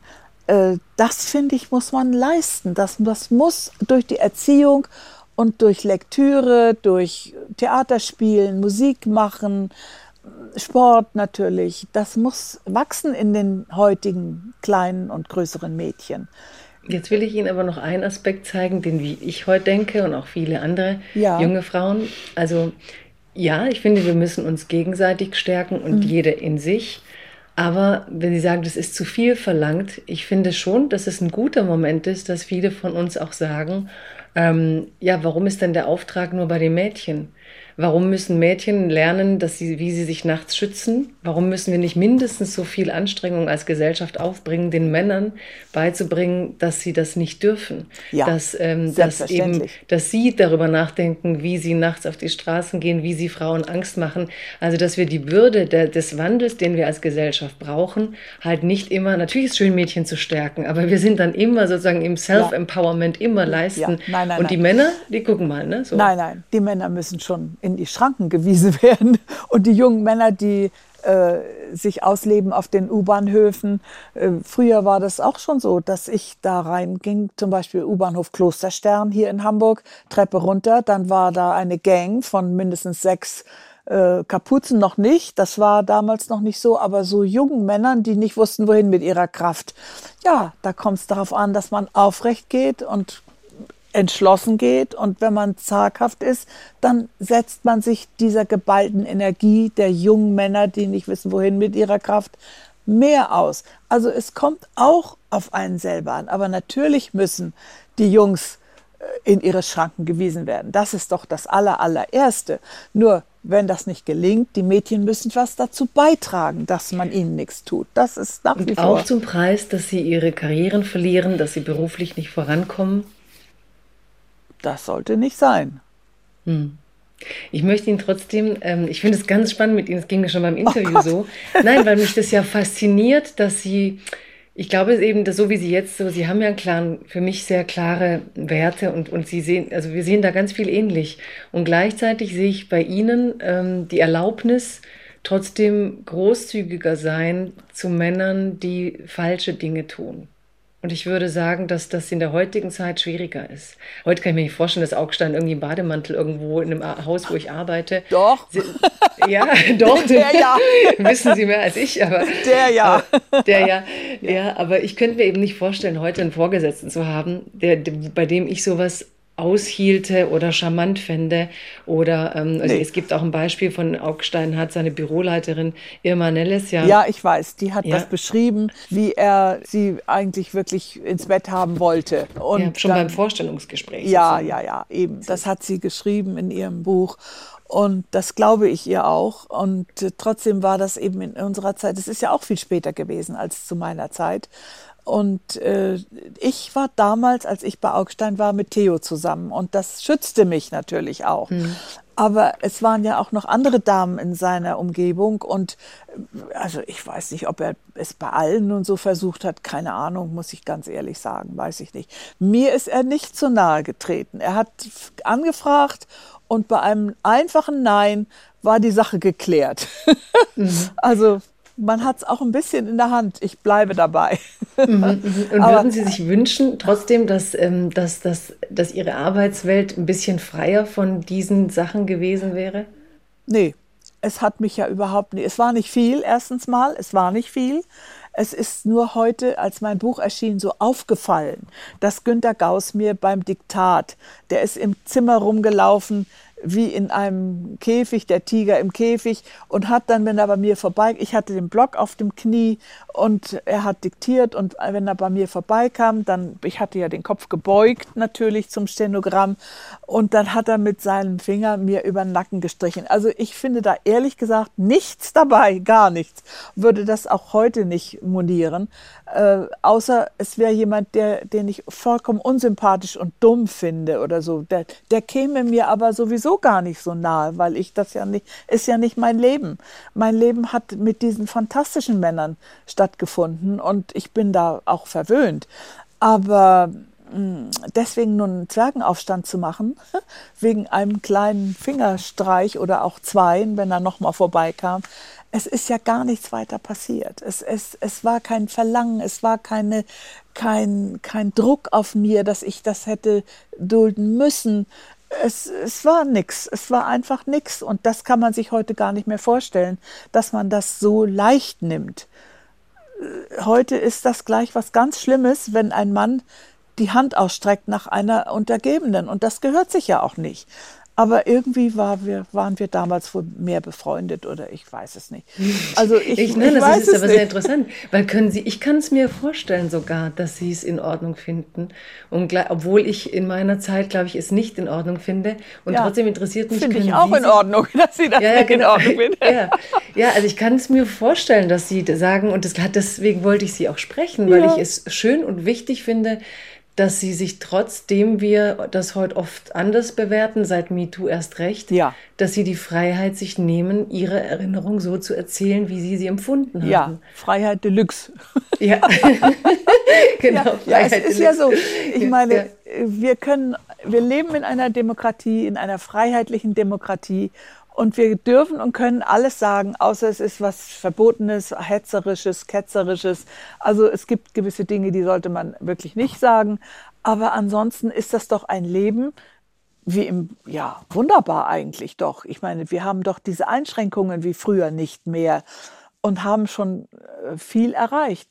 Aber was nun in meinem jetzigen Alter noch hinzukommt, das ist ja ungefähr so ein Verhalten wie Bertolt Brecht es in seiner sehr komischen Erzählung Die unwürdige Greisin erzählt. Mhm. Kennen Sie das? Mhm. Da, da gibt es eine über 80-jährige Frau, glaube ich, die wird plötzlich Witwe und nun fängt sie an, sich mal was zu gönnen. Das heißt, sie geht sonntags mal ins Restaurant und ganz bescheiden, aber sie lebt mal auf und tut was für sich und gönnt sich was. Und ich meine, das mache ich auch. Also ich lebe für mich, freue mich an meiner Arbeit und an den tollen Menschen, mit denen ich Umgang und Freundschaft habe. Und äh, ich verstehe auch Ihre Perspektive und das ist, glaube ich, auch ein Grund, warum ich Sie sprechen wollte, weil ich bin ja quasi mit 20 oder 21 dann äh, von Surkamp entdeckt worden und bin damals ja. in, in Frankfurt ins Verlagshaus. Ja. Und im Eingang. Was ist da also passiert? An, an, der Pforte, da ist niemand gewesen. Da, oh. da, war, da, da, waren, da war nur eben diese große Wand mit Porträts schwarz-weiß. Ja. Auf so einem, äh, von allen Autoren, die wichtig und Surkamp waren ja immer die Autoren. Ja. Und dann waren da, aber ich würde sagen, äh, ja, 95 Prozent Männer und ja. Ingeborg Bachmann irgendwo und Friederike Mayröcker und vielleicht noch äh, Ilse Eichinger. Also eine. Handvoll Frauen Ganz und eben viel. diese ganzen Männer. Ja. Und dann ging man hoch hoch dann eben, wie sagen, Bertolt Brecht, Max Frisch und ich habe die ja auch alle verehrt. Ja. Also ja. wir waren ja, ja. eine patriarchale Welt, das Geistesleben war männlich bestimmt. Und auch für mich ist es ein großer Paradigmenwechsel, wenn heute so mit einem Schlagwort alter weißer Mann so alles weggewischt und vernichtet wird. Ne? Weil bei allem, was Max Frisch ein alter weißer Mann war, war er einer der Menschen, der mir, was auch eine literarische Sensibilität betrifft, hat, mit am meisten sich mich in seinen Bann gezogen hat, unabhängig von dem, ob er ein Mann war. Ja. Und ja ähm, dass es mich manchmal äh, selber auch wütend macht, wenn ich das jetzt alles verwerfen und verurteilen soll, wissen Sie? Ja, ja. Also weil, weil natürlich, ähm, wenn ich Max Frisch und jetzt hat sich ja Bachmann in diesem Briefwechsel auch als eine gezeigt, die gar nicht sozusagen nur das Opfer war, sondern sehr wohl auch Täterin, also dass mhm. er, er, an ihr gelitten hat. Mhm. Aber dass diese ganzen Schablonen, diese soziologischen, äh, popkulturellen Gruppen, die wir da kreiert haben, um mit Menschen und Sachen fertig zu werden, natürlich auch die Welt so verarmen, ne? ein Stück weit, hin zur Kunst, ja. dass du Filme nicht mehr gucken kannst, weil der Regisseur, also ja, ja ich, ich, ich fühle das auch, dass ich denke, ich will es nicht. Und gleichzeitig, ähm, gerade bei Surkamp, würde ich sagen, Siegfried Unselt, ähm, ja, auch ein Mann, wo ich ja. sagen würde, der seine Männlichkeit sehr genoss. Starkes ne? Ego. Man, richtig, ja. ja. Und gleichzeitig geht es mir wie Ihnen, wenn ohne dieses starke Ego, glaube ich, dass in meinem Leben vieles anders gelaufen wäre. Also ja. die Begeisterung für mein Buch, die so ein Mann hatte am Ende noch. Oder ja. ich schrieb dann mal eine Mail und sagte, ach, diese, diese, äh, dieses Jubiläumsheft, das sei ja, ja. so toll. Ja. da kam er in die Lektoratssitzung rein und war so glücklich über mein Schreiben und hat irgendwie Super. gesagt, ähm, was hat er gesagt? Ja, er möchte da jetzt nochmal eine Auflage von 3000 äh, oh. gemacht haben, weil ich das, weil die Autorin Herrlich. das jetzt so toll findet. Super. Und ich war so glücklich den ganzen Tag so, ja. oh toll, ich finde ein Buch toll und der Verleger sagt dann ne, nochmal 3000. Ja, ja. So, und, ähm, und ich verstehe schon, dass man auch an diesen patriarchalen Strukturen hängt. Also er hat die Macht Aber er hat natürlich, in diesem Moment war ich glücklich. Noch schöner wäre es, ich wäre selber Verlegerin und könnte sagen, wir machen 3000. und ich glaube, das ist kommt so, wo noch, ich ja dann kommt hin, noch. Ja, kommt noch. Das kommt noch. Ja, ich glaube, da bin ich dann so hin. Aber ich glaube, das haben Sie sich auch also hingekämpft, ne? dass Sie jetzt trotzdem denken, ja, ich habe die Männer gesehen, es war toll, aber jetzt bin ich ja die Autorin, jetzt bin ich die Frau, die Interviews gibt, jetzt bin ich da und ich erzähle. Also für Sie ist es ja doch bei aller Wertschätzung, also man will sich auch nicht alles kaputt machen durch die eigene Stärke, die man sich dann Ja, erarbeitet hat. oder? aber ich habe komischerweise äh, gestern nachgedacht, darüber habe ich mir nun eigentlich mein Leben erkämpft. Sie sagten es ja eben, ich habe mich dahin gekämpft. Ne? Und dieses Verb, das habe ich für mich nicht äh, gewählt. Ich habe nicht gekämpft. Es ist geschehen. Mein Leben ist mir passiert. Das ist ja auch ein neues Schlagwort. Ne? Ein Leben ist mir passiert. Mein Leben ist mir passiert. Ich habe es geschehen lassen. Ich habe es bewusst begleitet, mein Leben, und ausgebeutet, will ich mal sagen. Ich habe mir die Schokoladenseiten, die mir zusagten und die ich am besten weiterentwickeln konnte, die habe ich mir einfach nur von den Bäumen gepflückt. Und es hat sich mir vieles geboten. Und ich meine, das ist vielleicht eine Riesenausnahme, dass die meisten Menschen eben doch kämpfen müssen. Aber um Freiheit zu kämpfen, ich weiß überhaupt nicht, ob ich mir das zutrauen würde. Ja, aber darf ich da meine Seite erzählen, wie ich sie jetzt erlebe? Und ich kenne sie natürlich viel schlechter. Aber ich würde sagen, ich, ich verstehe ihre Erzählung und ihr Empfinden und ich respektiere sehr, dass sie das so sehen. Und gleichzeitig, wenn sie mir schildern, wie dass sie still geworden sind in dieser Ja. Ehe zum Beispiel, Ja, weil ja, da eigentlich keine Verbindung war. Ja. Und aus dieser Stille wieder herauszukommen in eine Kraft, das fällt einem nicht zu, glaube ich. nein. Da, und ich glaube, das muss man sich erkämpfen. Ja, Und ich glaube nur, das dass Sie stimmt wohl. Das diesen Kampf- ja, Ja, Entschuldigung. ist Nein. Mhm. auch schon lange her. Ne?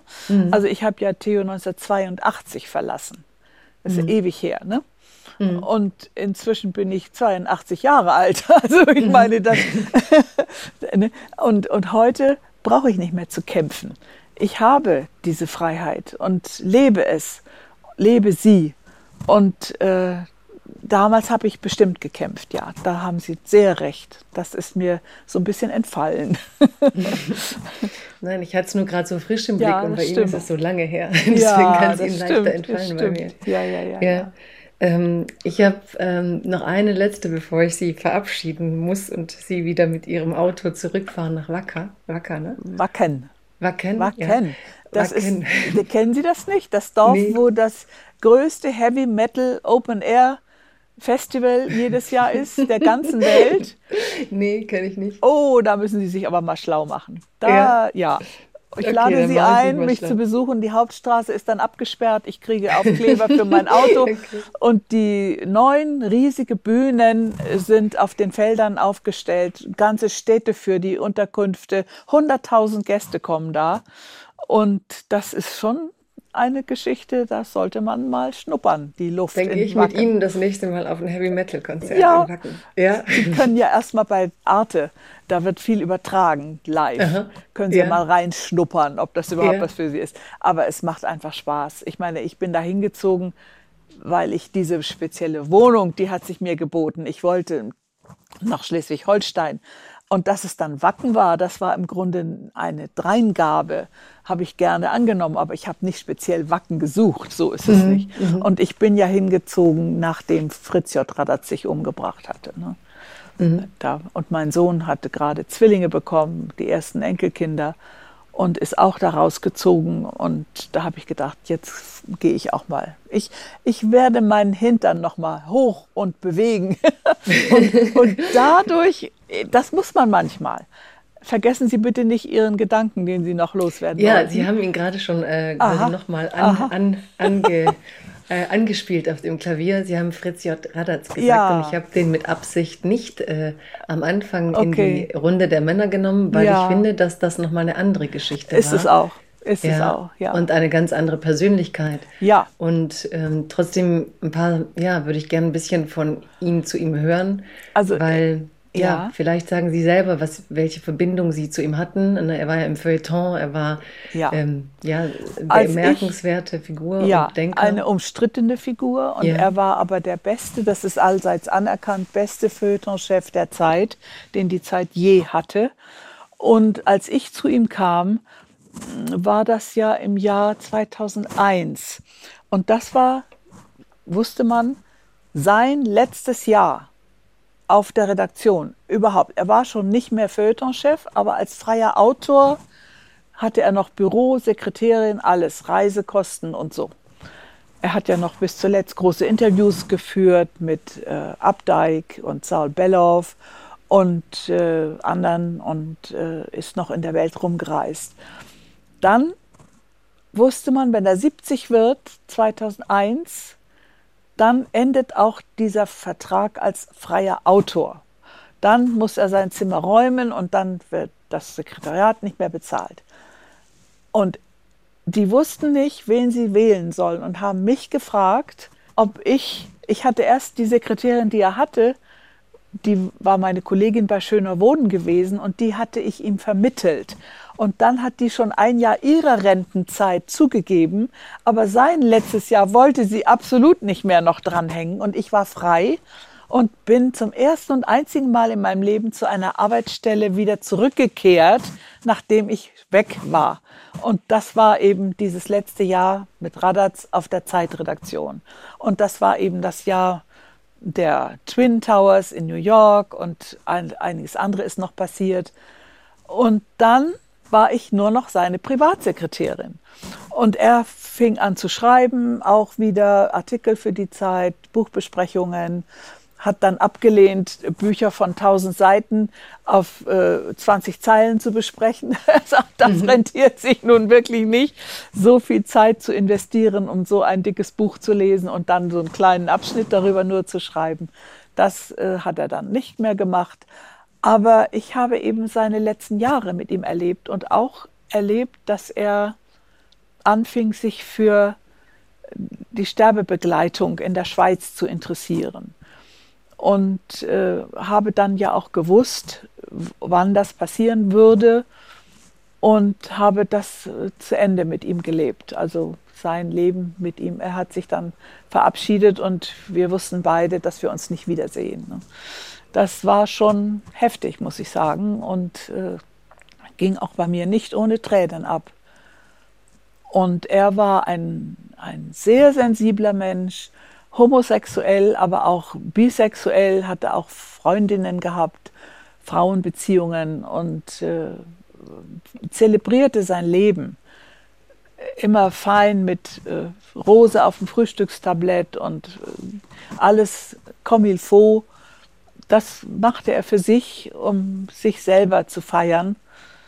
Und es war für mich natürlich unglaublich, als ich seine Texte auch gegenlesen durfte. Also ich hatte vorhin schon erwähnt, ich habe eine besondere Methode entwickelt, wie ich ihm das leicht machen kann. Denn wenn ich gesagt hätte, hier stimmt was nicht, dann hätte er überhaupt nicht das ändern können. So war er mit seinen Texten verbunden.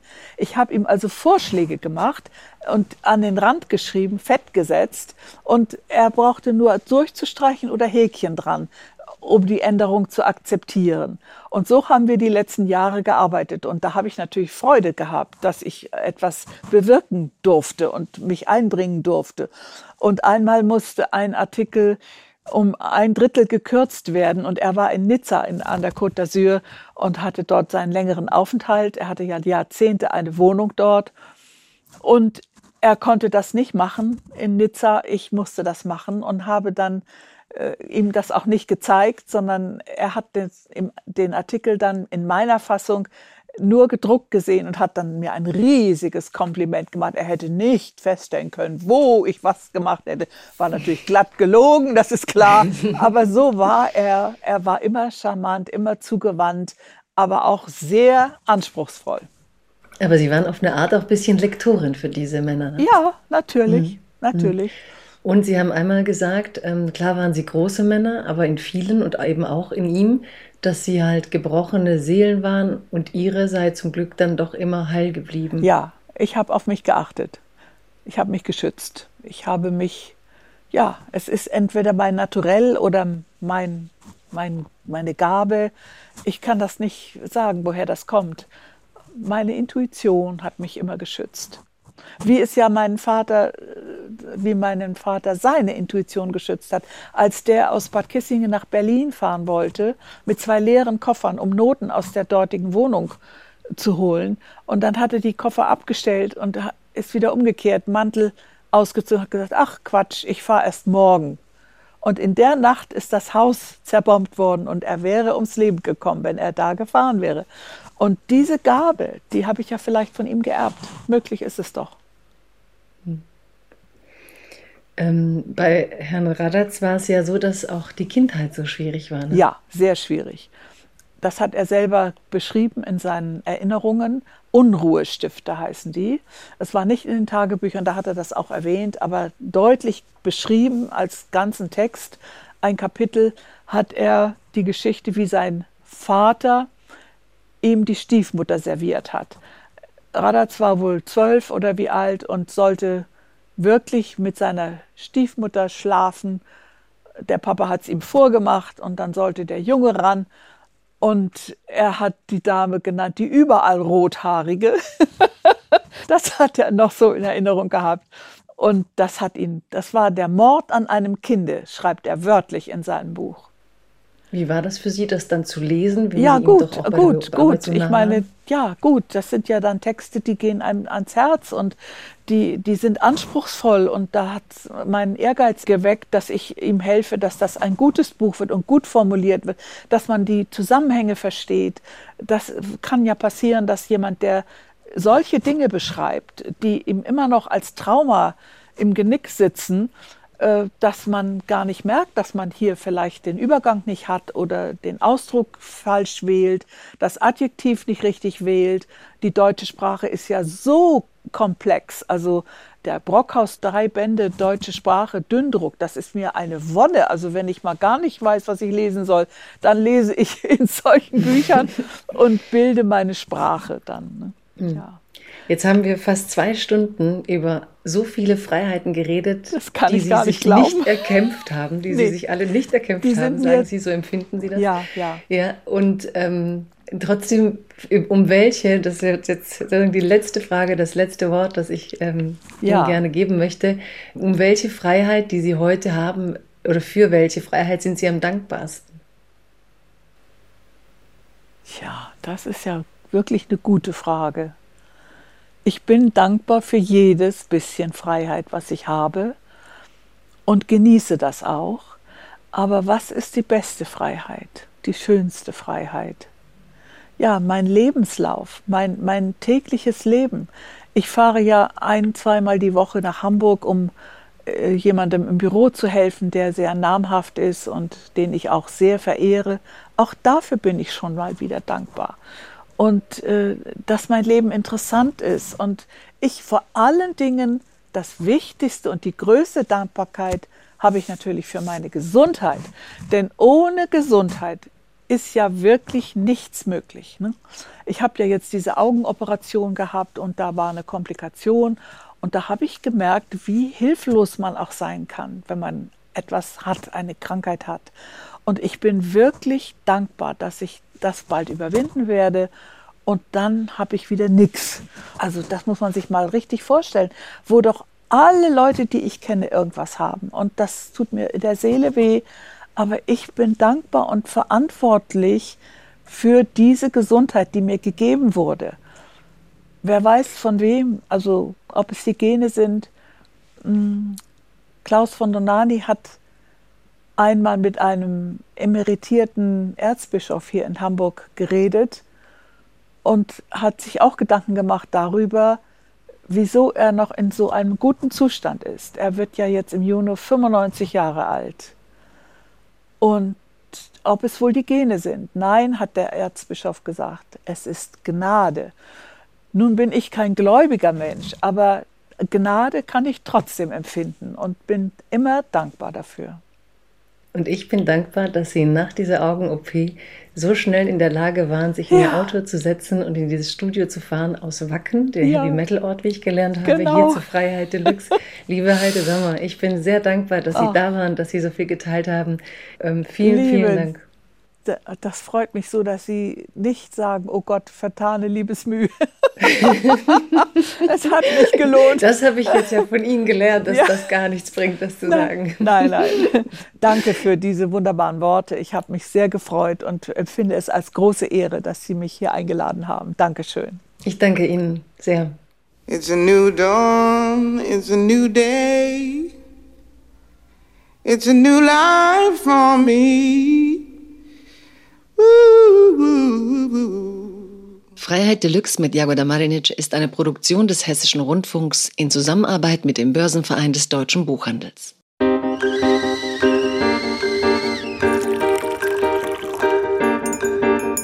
Tee mit Warum? Der Philosophie-Podcast von NDR Kultur. Hallo, hier ist Tee mit Warum, der Philosophie-Podcast vom NDR. Ich bin Denise Mbay. Ich bin Sebastian Friedrich. Eine Frage, eine halbe Stunde lang Philosophie. Ein Becher Tee dazu. Und wir im Gespräch, nicht nur mit uns gegenseitig, sondern mit Philosophinnen. Wir schauen in die Philosophiegeschichte. Und fragen bei Menschen aus dem täglichen Leben, was sie zu unseren Fragen so sagen. Zum Beispiel, was macht uns sicher? Was schafft einen Sinn? Kann Sprache gerecht sein? Wie kann sich eine Gesellschaft verändern? Wir freuen uns, wenn ihr dabei seid. Bis bald bei Tee mit Warum.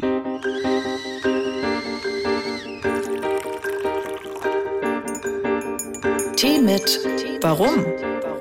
Der Philosophie-Podcast von NDR Kultur. Alle Folgen in der ARD Audiothek.